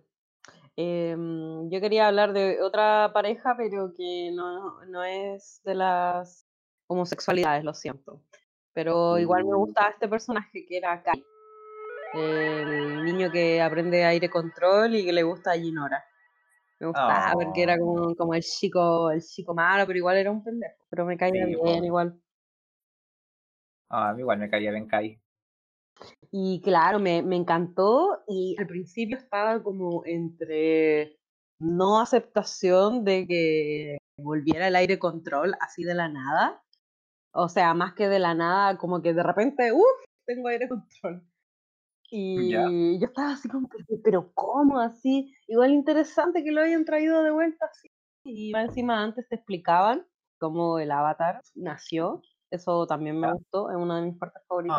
Ay, me Pero encanta. también me gusta así ver que, que todos tengan aire control, porque al principio fue como, "Mm, no lo sé, no sé qué pensar acerca de esto, y después ya era como, ya, sí, que vuelvan los, los aire controls, ¿cachai? Ya aluciné desde el principio. Como que, como, ¡Ah! oh señor, aire control, ahora que está la convergencia, no sé cuánto. Em, como la convergencia espiritual se llama. Eh, ¡Ay, Sí. ya voy a hacer aire control! Yo me lo compré al tiro, fue como, ¡Sí, al fin! Claro, era como algo así igual, como que me imaginaba a la gente, o que era muy normal, y decía, ¿por qué soy normal? Y de repente, aire control. Pero también sentiría mucha pena de esa gente que, que como que todos tienen aire control y después alguien, oye, a mí no, no, no me llegó el aire control, una wea así. Oye, ya estuvieron los espíritus y todo, ¿y para mí qué? Ni agua, ni fuego. Porque qué fome vivir en ese mundo de avatar sin poder, igual fome. Igual, pero yo creo que te desafía más, po, ¿cachai? Por ejemplo, igual Sokka y Asami eran personajes bacanes también porque estaban en la necesidad de pensarlos más y ser más estratégicos, porque no tenían que depender solamente, no dependían de la, de sus poderes nomás, pues tenían que hacer más la pega. En verdad es más pajero, ¿verdad? Sí, para que andamos con Sí, cosas. pero lo siento, pero Asami tiene el factor dinero y eso para mí Ah. ya es otro tipo de superpoder. El quinto elemento. Así que Asami podía Agua, hacer lo que tierra, quiera porque fuego, aire, si quería dinero. aprender algo, com- claro, compraba un maestro que le enseñara artes marciales. Es como la, la cuarta chica superpoderosa. la princesa más plata. Ah, exacto. Um, me encanta cómo hago conexiones con los otros episodios, ¿viste? el, el multiverso. Y bueno, ¿qué otra parte a ti te, te gustó de esta serie? Estabas hablando del, del primer avatar, como Ah, del Juan, sí. como que era- o sea, del Juan, yo le digo Juan, porque la primera vez que lo escuché entendí Juan. ¿Y Juan? ¿Cómo estaba más Juan? Era Juan, Ramón, el Juan, qué onda. Juan. Lo chilenizado. lo siento. Sí. Y Era muy linda como la estética de ese, de ese, cap- ese capítulo, de esos capítulos. Eran dos, po. Es verdad, porque más encima estaba contada eh, de manera como, oye, te voy a contar cómo nació el Avatar. Y, y era, claro, como un estilo muy oriental de dibujo. Y me, gus- me gusta todo este tema de Raba con Batu, como me gusta mucho eso, lo encuent- como, como, como estas dos fuerzas que iban peleando, Claro, Como- tipo yin y yang. Claro, encarcelan al Batu, y la Raba, que me, me encanta Raba. es mi espíritu favorito, Raba. Rava vendría siendo como el espíritu de, eh, como de lo bueno, en realidad era, ¿o no? Es la Claro, luz, Como la claro. luz, la oscuridad. Y el otro sería la oscuridad. po. claro. Que de hecho, Unalak, cuando se fusiona con Batu, en el libro segundo, eh, se conoce como el primer, el único como Dark Avatar, ¿cachai? Como el Dark avatar oscuro. Avatar. Claro. Mm, Igual ya. dirigido pensando como si Rava eh, tiene, es, el que tenga Rava en el fondo es el avatar, bueno, eso significa que, por ejemplo, si otras personas se fusionaran con otros espíritus, también podrían dejar la cagada como en el mundo real, pues, ¿cachai? Mm, Cuando imagínate, por ejemplo, cuando Ang se fusionó con el del océano, Sí, en el- sí. el primer libro, imagínate que otra persona se hubiese fusionado con el océano, como, como qué complejo sería también como tratar de tener todas estas fuerzas, ¿cachai? Y yo creo que eso igual es, igual explica también por qué también el mundo espiritual y el mundo terrenal estaban como también desconectados y Mm, una razón para eso, ¿cachai? Como que era un poco más de seguridad y, y o- igual Corra después cuando empiezan a, a llegar los espíritus y toda esa cosa, igual es todo un nuevo desafío, como que igual dirigio, como que le tocaron puras desgracias a las Corra. Claro. Bueno, nadie dijo que ser el avatar iba a ser fácil. Sería fácil. Claro. ¿Qué otra parte favorita tienes tú? De otra parte favorita, y ¿sabéis que me estaba acordando? Eh, cuando aparecen personajes que eran de, de la leyenda de Aang. Por ejemplo, cuando sale Katara, es como eh, Ah, más encima toda viejita, es idéntica a su abuela am, de, de la primera serie. Y también sale Toph, ahí fue fama emocionante, me gustó, Ah, porque como que no me lo esperaba igual. Y Airo, sobre todo Airo. Porque más encima llega Ah. justo en el momento donde Korra está eh, Chiquita. eh, se transforma en niña al entrar al mundo espiritual porque eh, se siente pequeña y se pierde y toma esa forma. Y justo aparece Airo para uh, decirte, ya, no te preocupes, yo, Oh. yo soy el guía espiritual y toda la cuestión. Y nada, pues disfrutaba mucho esos momentos. También cuando aparecía Zuko, aunque Zuko estaba ahí nomás, pero tipo, igual Zuko era como viejo, como wow, qué poderoso Zuko. Como que se ve como que era Sí. igual, era como un viejo sabio imponente así. Pero él era como, hola, soy Zuko. Eh. Igual tenía esa actitud todavía. Ay, sí, de, de como, oh, sos, sos chiquito. Hola, espero no molestar. Eh, oh, chiquito. Está chiquito. Y mm, Eso me Es que- gustaba que aparece de la serie también. que hablaste del mundo espiritual, encuentro bacán como esta tempor esta serie, a diferencia de la otra, como que explora mucho más el mundo espiritual y, y lo porque antes era como ya, el avatar es el enlace entre el mundo espiritual y el de los humanos, ya, bacán, bacán. Mm, ¿cachai? Y ahora como que realmente e- están mucho más metidos, como que vuelven para allá, salen para acá, se mezclan con los espíritus y como que las, esas como lianas como que salen así, como que invaden la ciudad y todo. claro. Em, igual, no sé, como que encuentro difícil como, co- como, para, co- cómo va a ser el mundo después de eso, ¿cachai? Como, cómo lo enfrentas, porque es algo que antes no se había visto y encuentro bacán que, que se hable mucho de eso y sobre todo la parte en que Corra, cuando pudo haber decidido como cerrar el mundo espiritual, al final lo dejó abierto, ¿cachai? Claro. Y, igual encontré muy brígida esa parte y dije, ya, lo va a cerrar, ¿cachai? Ujú, Y al final no, po. y ahí está, por ejemplo, lo que te decía antes, como de que cada villano en el fondo deja consecuencias para la temporada siguiente. Porque, por ejemplo, Aemon dejó que al final se escogiera un presidente. Eh, Unalak, eh, que se conecta al mundo espiritual. Sahir en el fondo dejó la cagada en el Imperio Tierra porque mató a esa vieja de mierda de la reina, ¿cachai? Em, y eso hizo que hubiese más caos y que hubiese que ordenar de nuevo el asunto. Y ahí salió Kubira como una necesidad, entre comillas, ¿cachai? Claro. Y después se volvió una fascista culia. Em, Puro odio. me encanta Kubira a veces, pero es una fascista culia. No, digamos las cosas como son. Es Y- que ese tipo de, de amor-odio que tienes con los villanos. Ay, sí. Pero por ejemplo, con Sahir nunca lo puedo odiar. Y a Emon tampoco lo odié. ¿Cachai? Unalak me caía mal. Eh, Yo creo que es el que peor me cae. Mm, Era como mentiroso. Como mm, traicionero un poco. Porque se hizo, no, yo soy tu guía espiritual. ¿Cachai? Pero igual como que traiciona, no sé, como que La traición. la traición, la traición. En cambio, por ejemplo, Kubira, como que mm, hay un punto en que Kubira, como en el fondo, empieza a tomar esta misión, porque la, la Sujin, que estaba como, uy, mi Seifu tan bonito, no me voy a meter con los otros rotos del Reino Tierra, ¿cachai?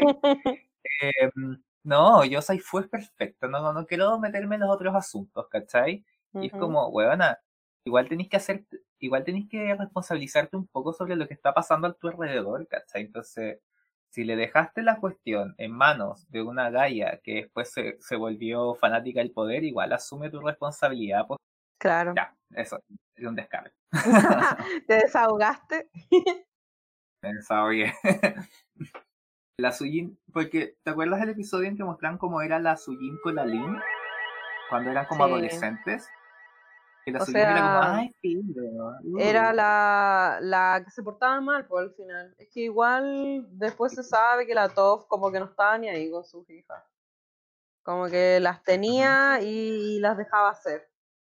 Y Claro. claro, pues la, la Link era más así correcta y la otra, bueno, era como la hermana mayor al parecer. Claro. Entonces la otra como que se prestaba para el hueveo. Y más encima en el momento cuando tenía que, no sé, pues, cuando eh, estaba como se la, se la quería llevar presa la Lin. Y la, la Toph era como, no, déjala libre, así. El- ese, esa corrupción. los pitutos. Esta serie es sobre los pitutos. Eh, los pitutos todo el rato. Los pitutos. Entonces, ahí como que, bueno, era una alma más libre. Claro.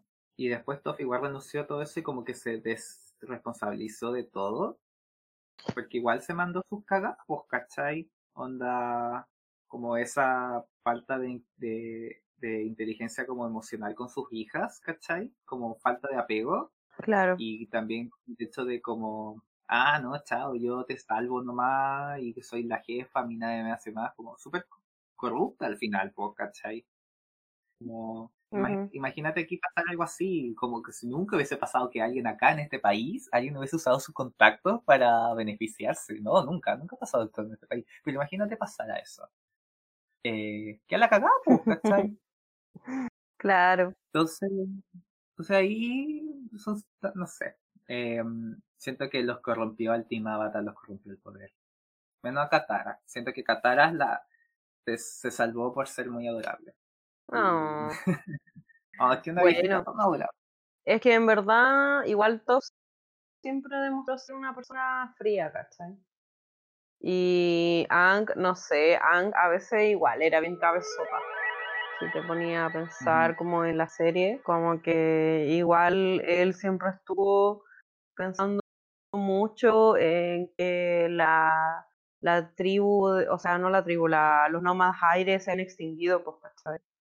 Entonces a mí me tica que, Claro. claro, apenas vio a Tenzin, que era el único maestro aire, se volvió loco, pues, ¿cachai? Así como, no, es que tengo que entrenarlo para que sea genial y, y no, no sé, eh, tú eres el, el destino y la weá. Entonces, tú cachai, pues, em, ¿Cómo te cae Tenzin? Tenzin me gusta, siempre me gustó. A mí igual. Y ahora que sé quién era el actor de Bo, ahora me gusta mucho más. Me, me gusta este actor y no sé, siento que como, como maestro eh, es bacán. Y no sé, pero más que Tenzin me gustan sus hijos. Mucho más, sobre todo el Milo, el Milo que era como el chistoso. Ay, no, me estresaba. Milo. ¿Te estresaba? A mí me daba risa. me- Era como Sí. Pero peor. Muy gracioso. Me estresaba eso. Ah, Y te, te- te iba a decir, te iba a decir algo de Tenzin. Ah, que ¿te acuerdas cuando Tenzin estaba peleando como en el libro 3? Creo que era contra Sahir, si no me equivoco. ¿Ya? Eh, weón, como que me pasó que al principio de las primeras dos temporadas era como, ya que Perkin el, el Tenzin, Ya, como sí. que era muy Sí. papá, no sé qué, y como muy como, no sé, pues, si al final no, lo veíamos pelear tanto. po. No, po, pero siento que sacó mucha más personalidad en el libro 3 cuando estaba peleando y cómo pelea, weón, Sí. me encanta cómo pelea. Sí. Como que dije, weón, este gallo tengo miedo, no quiero pelear con él. Porque igual siempre era como más tratando como de controlarse, como Mm, de no perder la paciencia. sí. Me gustaba eso de Tenzin, Sí. que era como. Es que me gustan esos personajes que se ven como todos serios, así como muy correctos, eh, muy intelectual y todo eso, pero de repente como que pasa algo y no tienen el control de las cosas y como que se ponen nerviosos. Entonces, eh, me gustaba eso de Tenzin, así, porque más encima al ver a Korra, que era súper así como muy rebelde, como que me gustaba ver ese tipo de relación. Sí, pues verdad. ¿Y ¿Qué otra cosa te gusta de ¿Qué otra esta serie, Kat? cosa me gusta? Me gustan los bisontes bebés. Oh, Me encantan los bisontes bebés y que hayan vuelto y eran chiquititos. Y más encima que, que el bisonte te tiene que escoger a ti. Hola, weá linda. Y porque mucha gente después tuvo aire control y así como, oh, sí, yo quiero el bisonte bebé, el bisonte bebé. Y ahí tenía que escogerte, me lo encontré tan tierno, eh, aunque me daba mucho asco ese bisonte que tenía mocos. Como que era como, oh, me escogió este bisonte asqueroso. Pero igual era adorable. oh. Me encanta que me acuerdo de uno de esos gallos que aprendía aire control que era un pajero. Porque Oh, lo su- había olvidado, ¿verdad? Esa escena en que están como buscando, recolectando gente que haya Sí, aprendido aire sí. control y está como la señora la mamá, ¡ay sí, mi hijo aprendió, por favor! Hijo, por favor, vete del sótano, Hagrid, tú y el otro, ¿eh? Weón, qué cuático. Yo recuerdo haber visto eso y me vi reflejada. Brígido, porque, Yo creo que igual weón, brígido, porque más encima siento que era, bueno, en Corra cuando yo vi, eh, hasta que terminó, eh, estaba en mi proceso de, no sé, pues, entrar a la U y después me salí, puro show y era pura depresión. Y como que veía a ese loco y me veía a mí así como que no quería hacer nada con mi vida y el weón también era así. Ah, weón, sí. Como, no puedo ser, seguir siendo él, ahora seré una superestrella. No sé. Uy, ahora me acordé que también lo que me gustaba de la serie, o lo que me pareció entretenido fue cuando, en verdad, Bolin, cuando estaba en su proceso de actor, me caía con el hoyo. Pero me daba mucha risa las películas que hacía. Oh, qué risa, porque una lac era tan gracioso el que hacían como que fuera una lac, porque al final era como tipo propaganda, o sea, algo así que hacían antiguamente, como en la guerra de Vietnam o en la Guerra Fría, cuando creaban estos personajes donde uno, oh, sí, lo amo. Pero me daba risa eso, po, el, el concepto de hacer ese tipo de películas. Y, y nada, pero en realidad me caía súper mal Bolin en ese momento. Sí, además como que se joteaba a su compañera actriz, la otra no le daban Oh, y más también, porque qué más terrible que esos culiados así que son insistentes Sí. y la buena no está ni ahí. No. Se volvió un divo. Sí, me cargó así que se volviera divo.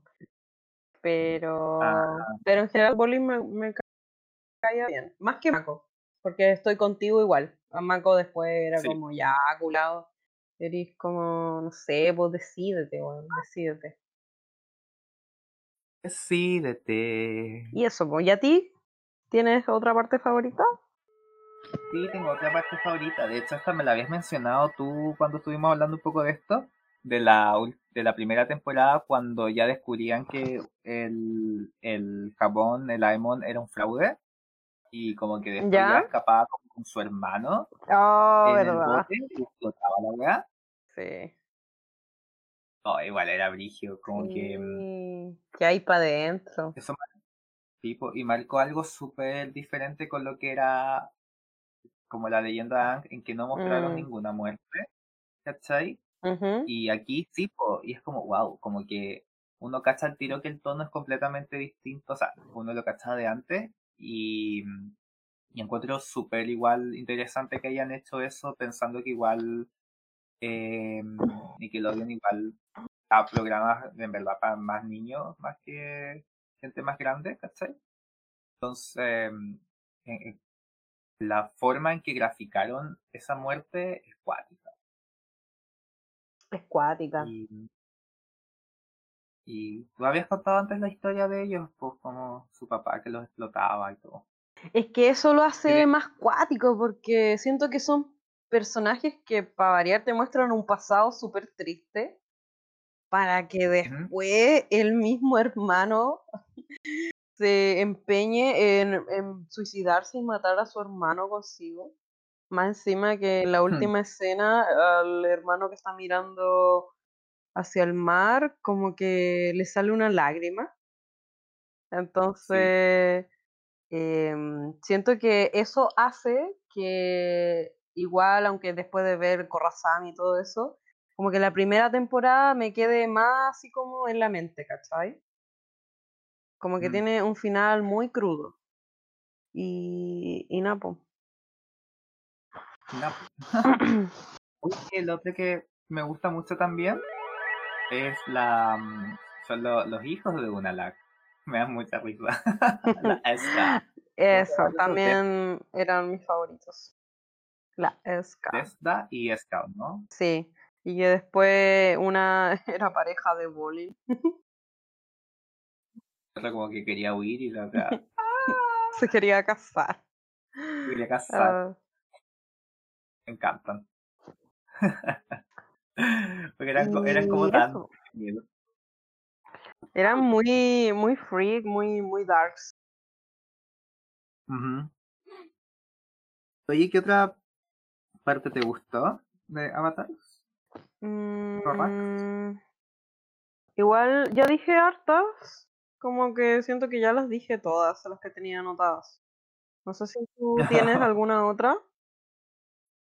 Sí, quería hablar un poco más como de la de la última temporada, que creo que hemos hablado harto como de la tercera, segunda, primera, pero la última no hemos hablado tanto, que yo creo que mm, algo que me gusta de la de la última temporada es, es el momento en que tienen que vencer como a este robot gigante que tenía la, la Kubira Ujú. y después el y como que el el papá de Asami como que se sacrifica Oh, verdad, sí. Es cuática esa es- parte también. porque además que el papá de Asami había sido parte de esta conspiración de los de los igualitaristas Sí. y había estado preso y todo, y como que tenía mucho rencor su hija hacia él, pues, ¿cachai? Y como que en ese momento igual como que ella lo, lo perdona, de cierta Mm. manera, y él se sacrifica también como, como por su hija también. Sí. Y Uh, me Ah, hiciste recordar algo también que me gustaba de, de esa parte, que ¿Mm? era el diseño de, de esa arma. O sea, de, de ese como robot donde trataban de, de así destruir como al robot, que era una especie de mosquito. sí, Eso me gustaba igual. Eso también me gustaba de Barrick, que el personaje en sí eh, ya era como todo el weón de plata, pero era súper ingenioso. Como que se le ocurrían ideas y, y go. Ay, obvio me gustó mucho cuando el weón se propuso a la, a la. A la a la Julie. Julie y Oye, tenía y esa encanta. frase cuando le decía, haz, haz la cosa. Sí. Haz la cosa, Julie. Sí. Oh. Haz la cosa, la cosa de la cosa. ¿Qué otra parte favorita? Ya como concluyendo un poco, em, hay una parte que me gusta mucho que es cuando en el libro 3 van a Basing C y, y a, en- a buscar como a los nómadas del aire. La reina dice que no tiene ninguno, pero en verdad los ha capturado a todos, todos para eh, tener un ejército de nómadas del aire. Y en Mako a su familia. Ah, sí. Encuentro muy brigio eso porque la ciudad es tan gigante que todos se acordaban como de ellos, ¿cachai? Que co- como que igual era bonito ese, ese reencuentro. Sí, pues después mostraban las fotitos. Era más tierno. Y Mako tenía la bufanda que era de, de su papá. No. A mí lo que me, me gustó, bueno, em, no sé si gustara o me daba risa, era que la vieja, eh, la abuelita, era seguidora de Kubira. Y No, po, tenía, de la no, de la reina. Y La de la reina. Y tenía colgada la foto y decía, ¡ay, mi reina! La cuestión. Un poco más como tienen los fachos al Pinochet.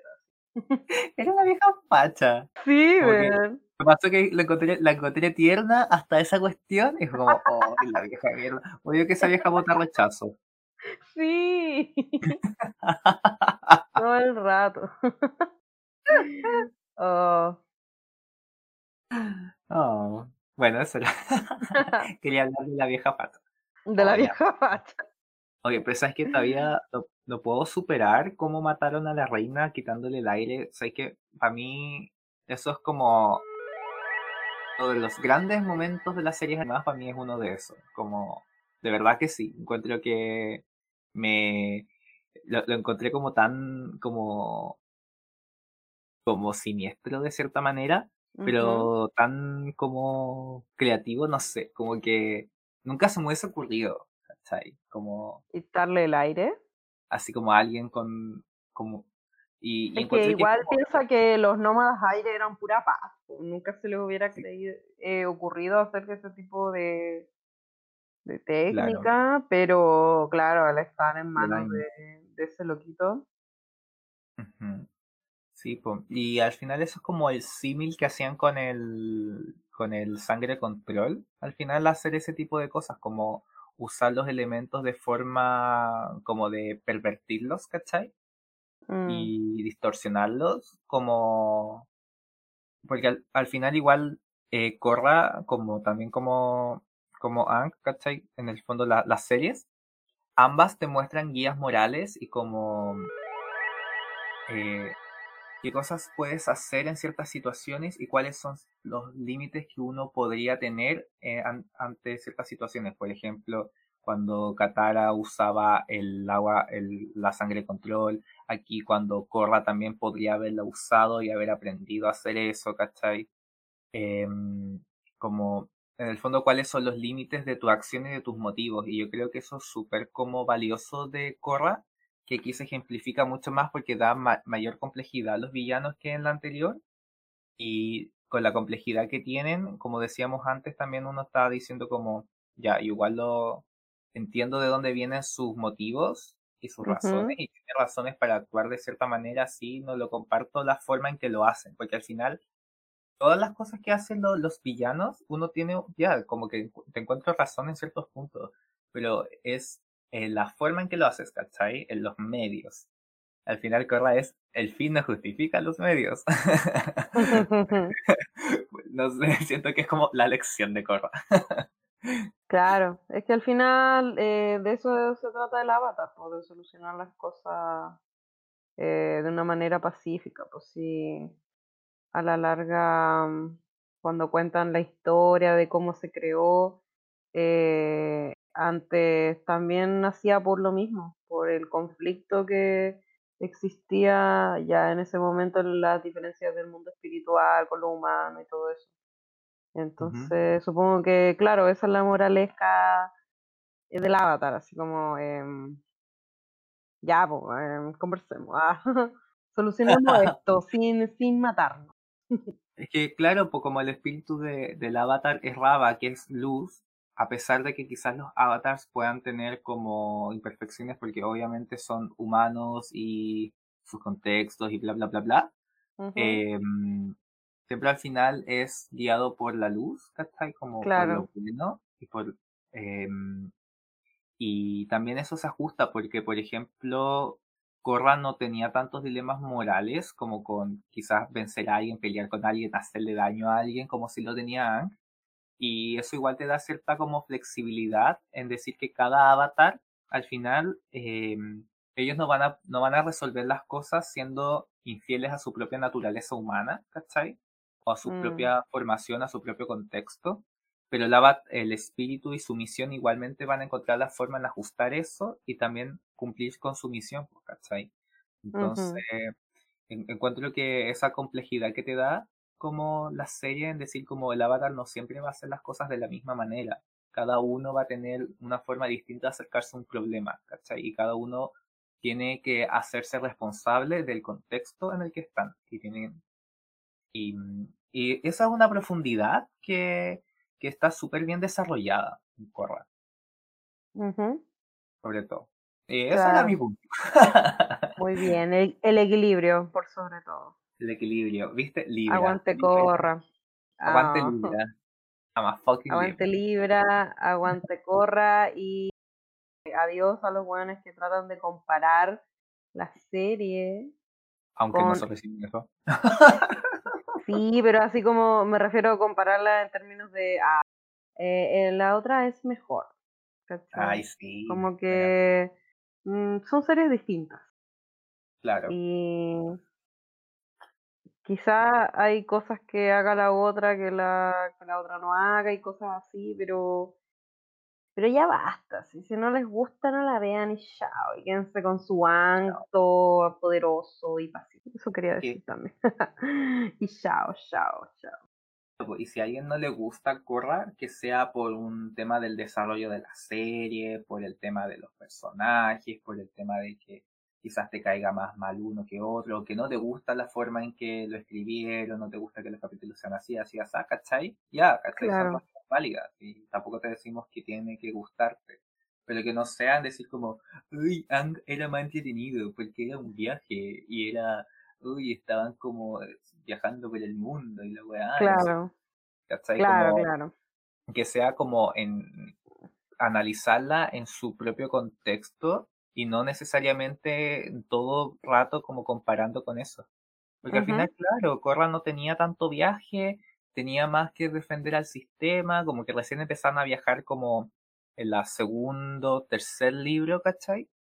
Y era como quizás a veces el encanto que tenía Ang, es como Avatar que iban como de pueblito en pueblito, ¿cachai? Claro. Como nuevas aventuras, que eso igual hace interesante y eso también es un valor que tiene Ang, pero son series distintas. ¿cachai? Como. No sé. Igual tiene viaje al final, Korra. Igual van a buscar al vago que vive con su mamá, yo, a que Sí. según no, Ay, weón, gracias por traerme esos recuerdos y, y en volada, en verdad, lo de Corra es un viaje más interpersonal. Sí, po. eso. Oye, por eso no hablamos, po. Casi se nos olvida. De lo que le pasó a Corra durante toda la serie. Trauma de Korra, po. Ah, sí, pues lo que pasa. Y bueno, igual lo mencionaste un poco, como que le, le, le imponían un veneno Sí, po. y hacían que. porque querían matar a Corra en el estado Avatar. Esa era la idea de, agregar- de meterle ese veneno. Y al Claro. morir el Avatar en el estado Avatar ya se rompía el ciclo. Pero el, el ciclo ya se había roto, pues claro, antes, pues. En el, cuando era la convergencia, ¿te acuerdas que había salido Raba y habían matado a Raba y después se reencarnó? No, pero eso fue por las vidas pasadas.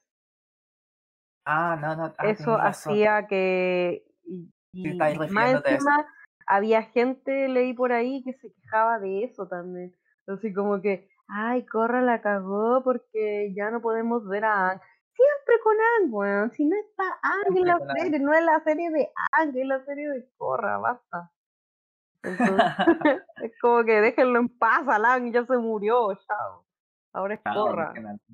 Y ahora veamos Entonces, los problemas de Korra, o sea, al final de todo el trauma de haber sido envenenada, no haber como haber perdido todo como su fuerza física y después como alejarse, ese tema de que empezó como a pelear así como lucha clandestina, el ver como a Sahir por todos lados con ese veneno que tenía, igual era como tuvo que enfrentarse como a todo eso y, y después por ejemplo cuando se encuentra con Toph y le tratan de sacar como el veneno que quedaba porque era un veneno metálico.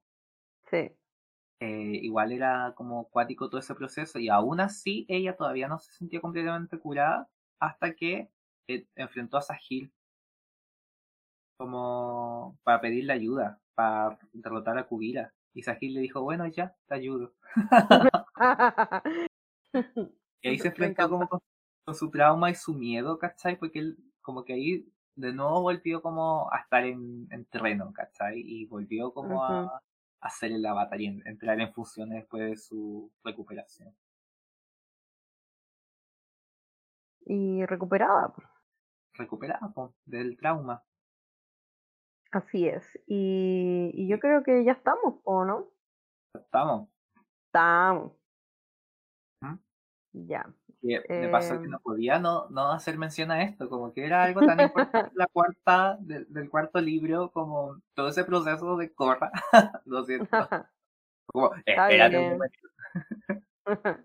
Oye, y me acordé de otra cosa. Ah, ya no me tiráis aquí, dejamos. Hola, la wea se va. Por eso es importante anotar así como las cositas. Sí, pues. Primordial. Yo anoté el libro 1, 2 y 3 y se volvió a anotar el cuarto. Hoy que me dio risa eso del, del chico que, que, vivía con la mamá y toda la cuestión de verdad. También se me había olvidado ese weón. Lo había olvidado. Hola, Caro, el único que piensa en ese niño. sí, para, para buscarlo y ver videos de Como ah. cuatro apariciones. Eh, la cagó así. Fallando. eh, ya. ¿Misterios? Empecemos con misterio. Misterios misteriosos. Seba nos contará una teoría que tiene en mente y quiere compartir con ustedes. Seba. A pesar de que dijimos que son series separadas, la teoría que escogimos sobre un personaje que aparecía en la, en el último Maestro Aire y no aparece en la leyenda de Korra, el cual es Sokka. Eh, no se ha explicado mucho sus motivos por los cuales no aparece en esta serie ni se hace mucha mención, excepto por un capítulo en que salía en el consejo y, lo, le hacían agua control y bla bla bla. Eh, se habla, ahí quería hablar un poco de cómo murió Sokka. Hay gente que señala que Sokka falleció al momento de proteger a Korra del el Loto Rojo, era la agrupación de Sahir y los demás chiquillos. Em, Así es. Claro, y ahí habría fallecido defendiendo a Korra. Em, hay otras teorías que dicen que él se habría unido al Loto Rojo y por eso nadie quiere hablar de él. Es como, mmm, olvidado, ah. no existe. Lo cual no estoy muy de acuerdo, sería muy extraño. Sí, porque se uniría. Sí, también hay otras teorías, por ejemplo, de qué pasó con él.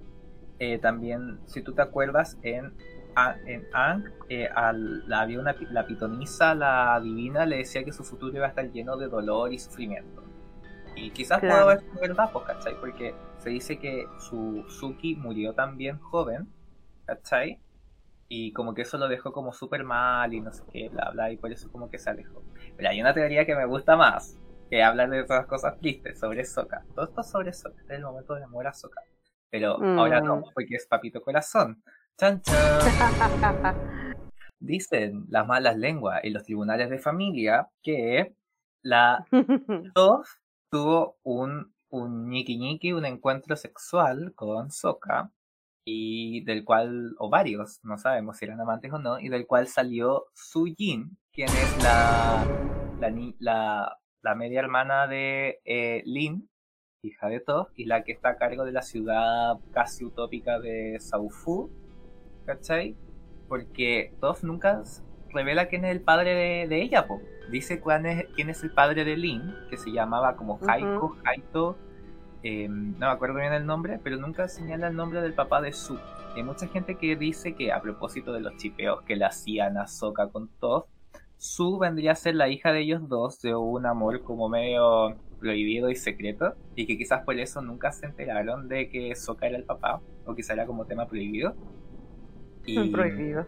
y habría ciertos como, como guiños a que eso podría ser. Por ejemplo, la primera vez que encontramos que vemos a Su, mm, la vemos en los brazos con, con vendas, como las mismas que usaba eh, Sokka. Y también hay quienes en- les encuentran parecidos las complexiones de la cara y de la piel. Em, porque igual la. La es morena. Porque es más morena, pues, ¿cachai? Mm. Es moreno, la Toph es, es blanca como la nieve, ¿cachai? Y, Claro. y entonces como que, tiene que tendría que ser alguien de tez morena, ¿cachai? Y, y como que ella está como justo al medio, y como que empiezan a teorizar con eso. Y también dicen que tal vez la razón por las cuales Sokka no está es porque quizás querían darle más profundidad a su personaje para otro tipo de, de series, ¿cachai? O para otro tipo de eh, cómic o algo así, pues, sobre todo con su muerte, porque si quisieran retratar cómo murió, quizás querían mostrarlo de una forma más épica. Claro. Y también el tema de, em, por el otro lado, y volviendo al tema de, pues me desvié de nuevo, volviendo al tema de la de su demanda de paternidad al Tribunal de Familia de Chimbalino, em, em, Explicada. ya, volviendo a eso, también hay quienes dicen que ¿por qué chucha tenemos que buscarles papás a los, a los niños que no tienen papá, ¿cachai? Así como andar buscándole como, como "Oh, no tiene papá, ah, entonces tiene que ser este. Como, porque no podemos Mm. aceptar que hay personas que nunca conocen a sus papás y que quizás eso es una representación necesaria en la televisión también, ¿cachai? Como el Sí. no necesariamente conocer tu origen y, y como que eso no es como culpa tuya, ¿cachai? Y que eh, no sé, pues, ¿cachai? Como que igual también hay gente que dice que podría perfectamente la, la Toph haber sido un, un encuentro casual con una persona X, ¿cachai? Con alguno de sus, con algún soldado, algún Paco, no sé, y que haya nacido su, ¿cachai? Quizás por eso no quería decirlo, y no que necesariamente haya sido con Soka y que paremos esa obsesión de buscar eh, emparentar a todo el mundo y de que todos sean primos, ¿cachai? Como que al final, como que siento que el mundo de Avatar son todos primos. ¿Qué dos primos? Lo decís por los pitutos. Sí, pues son todos primos.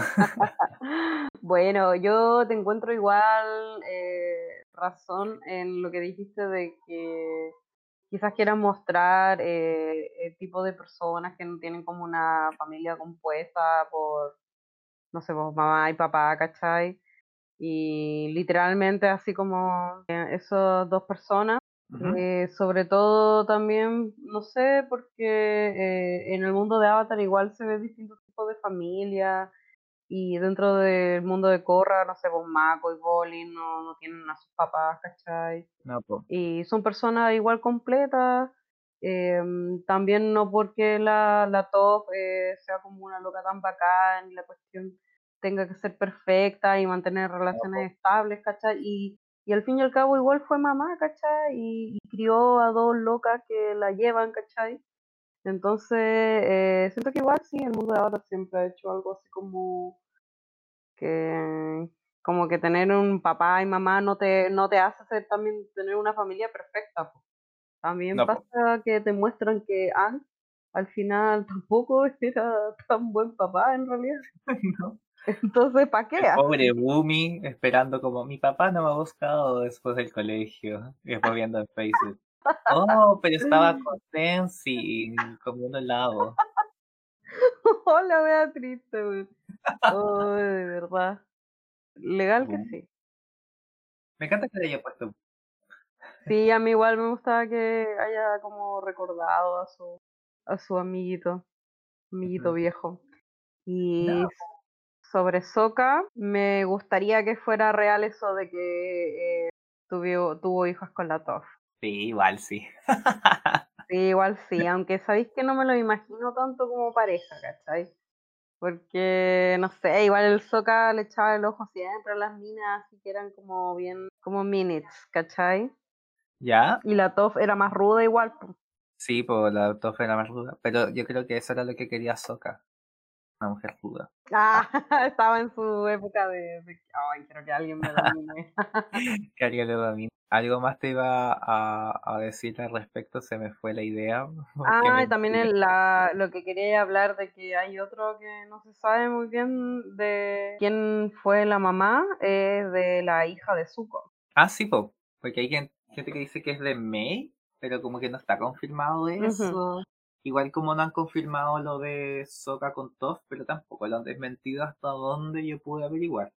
Entonces yo siento que Claro. los creadores igual, si es que no fue no fuese así, yo creo que ya lo habrían desmentido. Me da la impresión porque Mm, siento que cuando quieren confirmar cosas, ¿cachai? lo hacen súper rápido, ¿cachai? Y no, no, no, no, no tienen como tanto reparo. Entonces yo tengo dos teorías. O que lo es y en el fondo no le han querido decir nada porque si es que llegasen a desarrollar algo así, quieren que sea sorpresa. Claro. O eh, en el fondo simplemente no se les había ocurrido hasta que los fans empezaron a decir esto y como que quieren que dejar que especulen nomás, ¿cachai? El fan. Pero no, creo que sea como algo que ellos vayan a decir como, no, nunca puede ser esto porque Sokka era un hombre intachable que iba a cuidar a los a todos. Ya vimos que la Mm. gente, ah, también había gente diciendo eso, como que, que Sokka hubiese tenido un hijo como, un- una hija como sin reconocer, algo así, como que iba fuera de su personaje. Pero nosotros vimos cómo cambiaron también los personajes a, a- a través de los años, pues, ¿cachai? Uno no pensaría que Aang iba a ser después un papá como desapegado, o que Toph, ¿cachai? Em, iba a ser una paca, ¿cachai? Como que... En todo caso, claro. En- Entonces, Sí, ella no le gustaba como, bueno, igual era bien como que le gustaba mandar, ¿cachai? así pero mandona. Era mandona, pero como te- tenéis razón, porque igual al momento de crecer se iban transformando también. Sí, pues entonces, ¿por qué el Sokka no podía ser papito corazón? Es como la clase, la- el mayor tipo de hombre que existe en Chile. O sea, perdón, ¿verdad que esto no es en Chile? Es que, ¿por qué sí? Bueno, ustedes me entienden. y eso. Y eso. Y lamentablemente no encontré como ninguna teoría buena de, de Korra como a este momento, así que sacando ahí, recurriendo al baúl de la leyenda de Aang. bueno, igual eh, también sacaste eso porque Por su por supo, ¿cachai? Sí. Y, y nada. ¿Y si es su hija de Tenzin? O no sé, pero No, pues sería extraño, no, pues no, no, pues. Su no, no, hija de Aang. Eh, no creo, po, porque más encima los hijos de Tenzin son cabros chicos, po. Sí, pues por eso nada que ver, nada que ver. Quería decir si es su hija de No, porque ¿Cómo va a ser de Tenzin si Tenzin se agarraba con la hija de la, de la Toph? Bueno, ¿qué es esto? ¿Dark? Lo otro que sería hija de, del Avatar. Sí, Aang. pues Aang, perdón. no, pero no. Te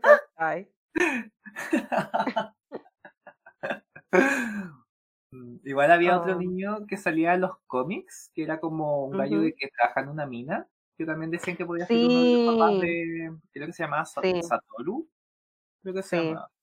Pero ¿sabéis qué? Como que igual en ese cómic, igual la Toph como que ya sí le tiraba onda, pero al final no pasaba nada, creo yo.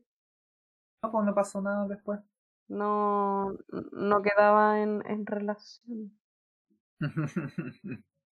Así que para mí que la Toph se agarraba a quien quería y después ya o estoy embarazada, mm, bueno ya, no me importa. Bueno, ya, Voy a tener la guagua, chao.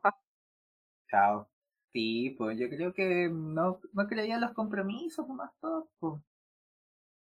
Era un alma libre. Por eso no entiendo por qué era paca. Te juro que no entiendo por qué era paca si era un alma libre. No me, ¿Te calza a ti? A mí no me calza.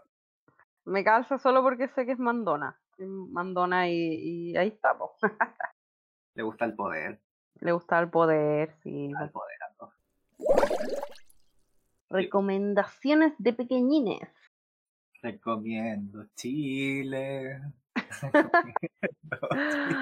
Ay, Seba, yo soy muy feliz porque me hayas recomendado esta, aunque en verdad como que me, me hablaste de esta película y prendí Netflix y salió el tiro. Así como, ¡nueva película! Vela, por Era el favor. número uno hoy día en Chile.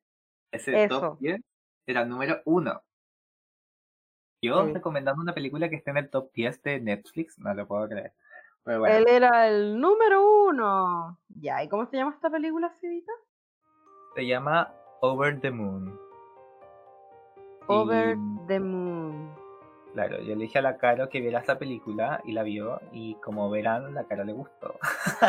le gustó. Me gustó mucho y está recomendadísima, eh, ya que hablando del tema de, no sé, estética oriental, eh, en este caso se trata de una niña que quiere viajar a la luna y lo logra, pero llega como a un mundo eh, de fantasía liderado por la reina, ¿cómo se llamaba? ¿Kaguya? No, Chang, Chang-ye, Changye.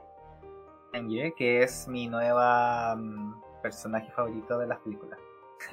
Es toda una idol, así como pop. Sí. reina, hermosa, fantástica, mágica. Y, y nada, pues en verdad tiene muy buena iluminación la película. Em, uno de los directores trabajó en La Sirenita. Ya, Y eso tiene, eso quiere decir que hay muchas canciones agudas. Es muy Disney de los 90, como hablan y cantan. Sí, Cuentan toda la historia. Igual a veces sentía que era un poquito medio literal todo lo que estaban diciendo. Pero igual filo, igual me gustaban. Y como decía la Caro también, me había dicho antes, como cantaban muy en tono muy alto. Y verdad, no, no les recomiendo intentar cantar esas canciones. Ay, y si pueden, Háganlo. háganlo, los admiraría mucho. Sí, pues. No, no quiero dar tantos detalles de la película porque siento que los primeros como, como 15 minutos tiene como este efecto up, que es como súper emocional, que no quiero arruinar eso. Claro, Y, sí. y siento que a mí, por lo menos, viendo esta, esta película, me dio mucho como sentimiento como de up, como de coco, de intensamente. eh, como que tenía como un poco como de esa energía de esas películas, sentí yo. Y con todo lo que es la música. Y no, no, es una película de Netflix y no. Y nada, pues está al alcance de quien tenga una cuenta de Netflix y quien tenga internet, eh, porque obviamente ya está pirata. Y yo creo que ya la van a estar vendiendo en el en la calle como DVD pirata. Hoy yo hace tiempo que no veo eso. Venta de DVDs en la calle. Hace caleta de tiempo que no veo eso. Sí, visto, pero es que debe ser porque vivo en el centro, entonces. Ah, ya. Pero veo más de libros que de li- que de, Sí, de eso sí. de Yo de veo. DVD ya como que no veo. No sé si es porque la gente ya no se compra un DVD o algo así. No, pero igual a los niños chicos les ponen DVDs, encuentro yo. Mm. Como, porque a veces igual está más a la mano, más que no todo el mundo tiene Netflix y no sé, siento que Ah, ya. No sé, lo decía nomás porque no, no he visto así CDs piratas. Como que lo- la mayoría que las veía era cuando iba al mall, pero fíjate, igual hace tiempo, ni siquiera por lo de la pandemia, que he ido al mall y se ponían ahí como en el puente. Oye, yo me voy a autofunar, he ido dos veces al mall. No Mm, puedo Ya, pero voy a decir- creerlo. Ah, Voy a decir por qué. Voy a decir por qué. Una fue porque necesitaba comprar sábanas, porque no teníamos sábanas hace mucho tiempo. Y la otra fue porque tuve que buscar unas zapatillas, porque mis zapatillas no compré zapatillas hace como cuatro años. Y ahí las fui a buscar. Pero igual me di una Ah, ya. vueltita, igual vi las cosas, como que fue como entretención porque hace mucho tiempo que no vitrineaba. Qué triste que vitrinear sea una pretensión, pero bueno, para mí lo es. Bueno, para mucha gente lo era también, aunque en verdad una cosa es ir a algo directo y otra Sí, cosa es decir, ah, voy a eh, panorama es- ir al mall. Sí, po. Lo mío es lo primero. Con que me haya demorado un poquito más, un poquito más, em, quizás dándome una vuelta a ver qué onda, aprovechar el viaje, digo yo. Sí, había mucha fila. Oye, es que eso me imagino. No, fíjate que no. No había tanta fila. La vez que fui a comprar sábanas había harta fila para entrar al Sodimac.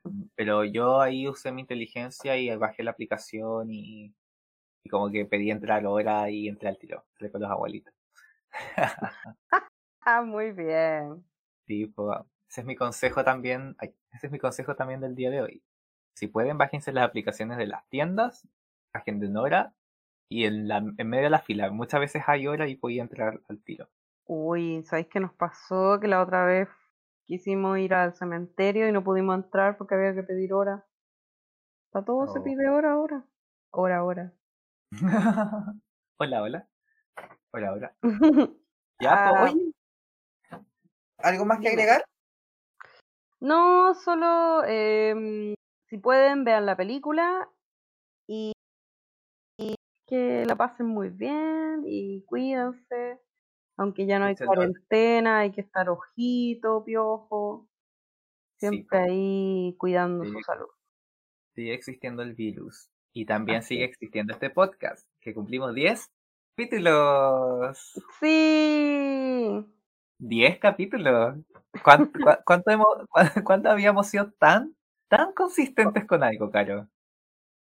Olvídalo, yo soy la persona menos consistente de la vida.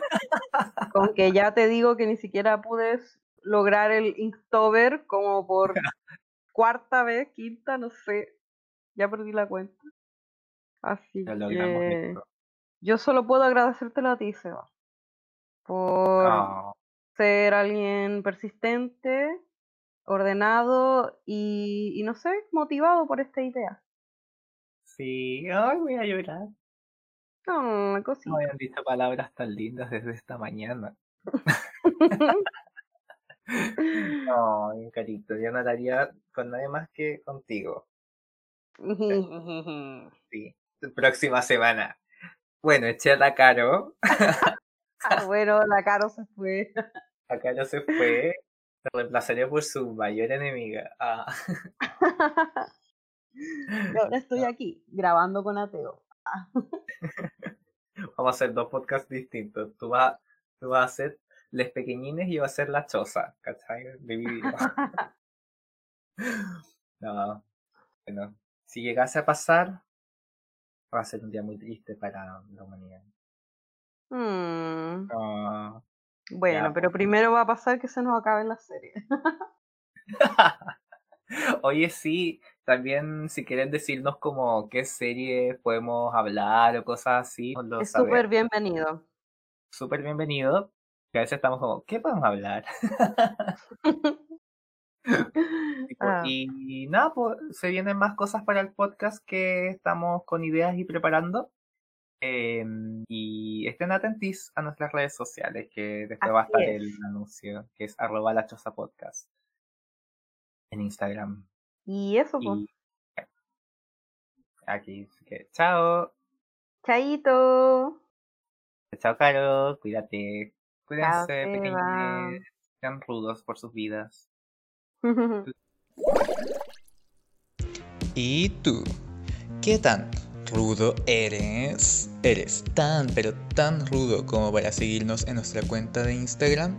Búscanos como arroba la choza podcast y quédate actualizado de todo nuestro contenido y nuevos episodios. Sí señor, te esperamos.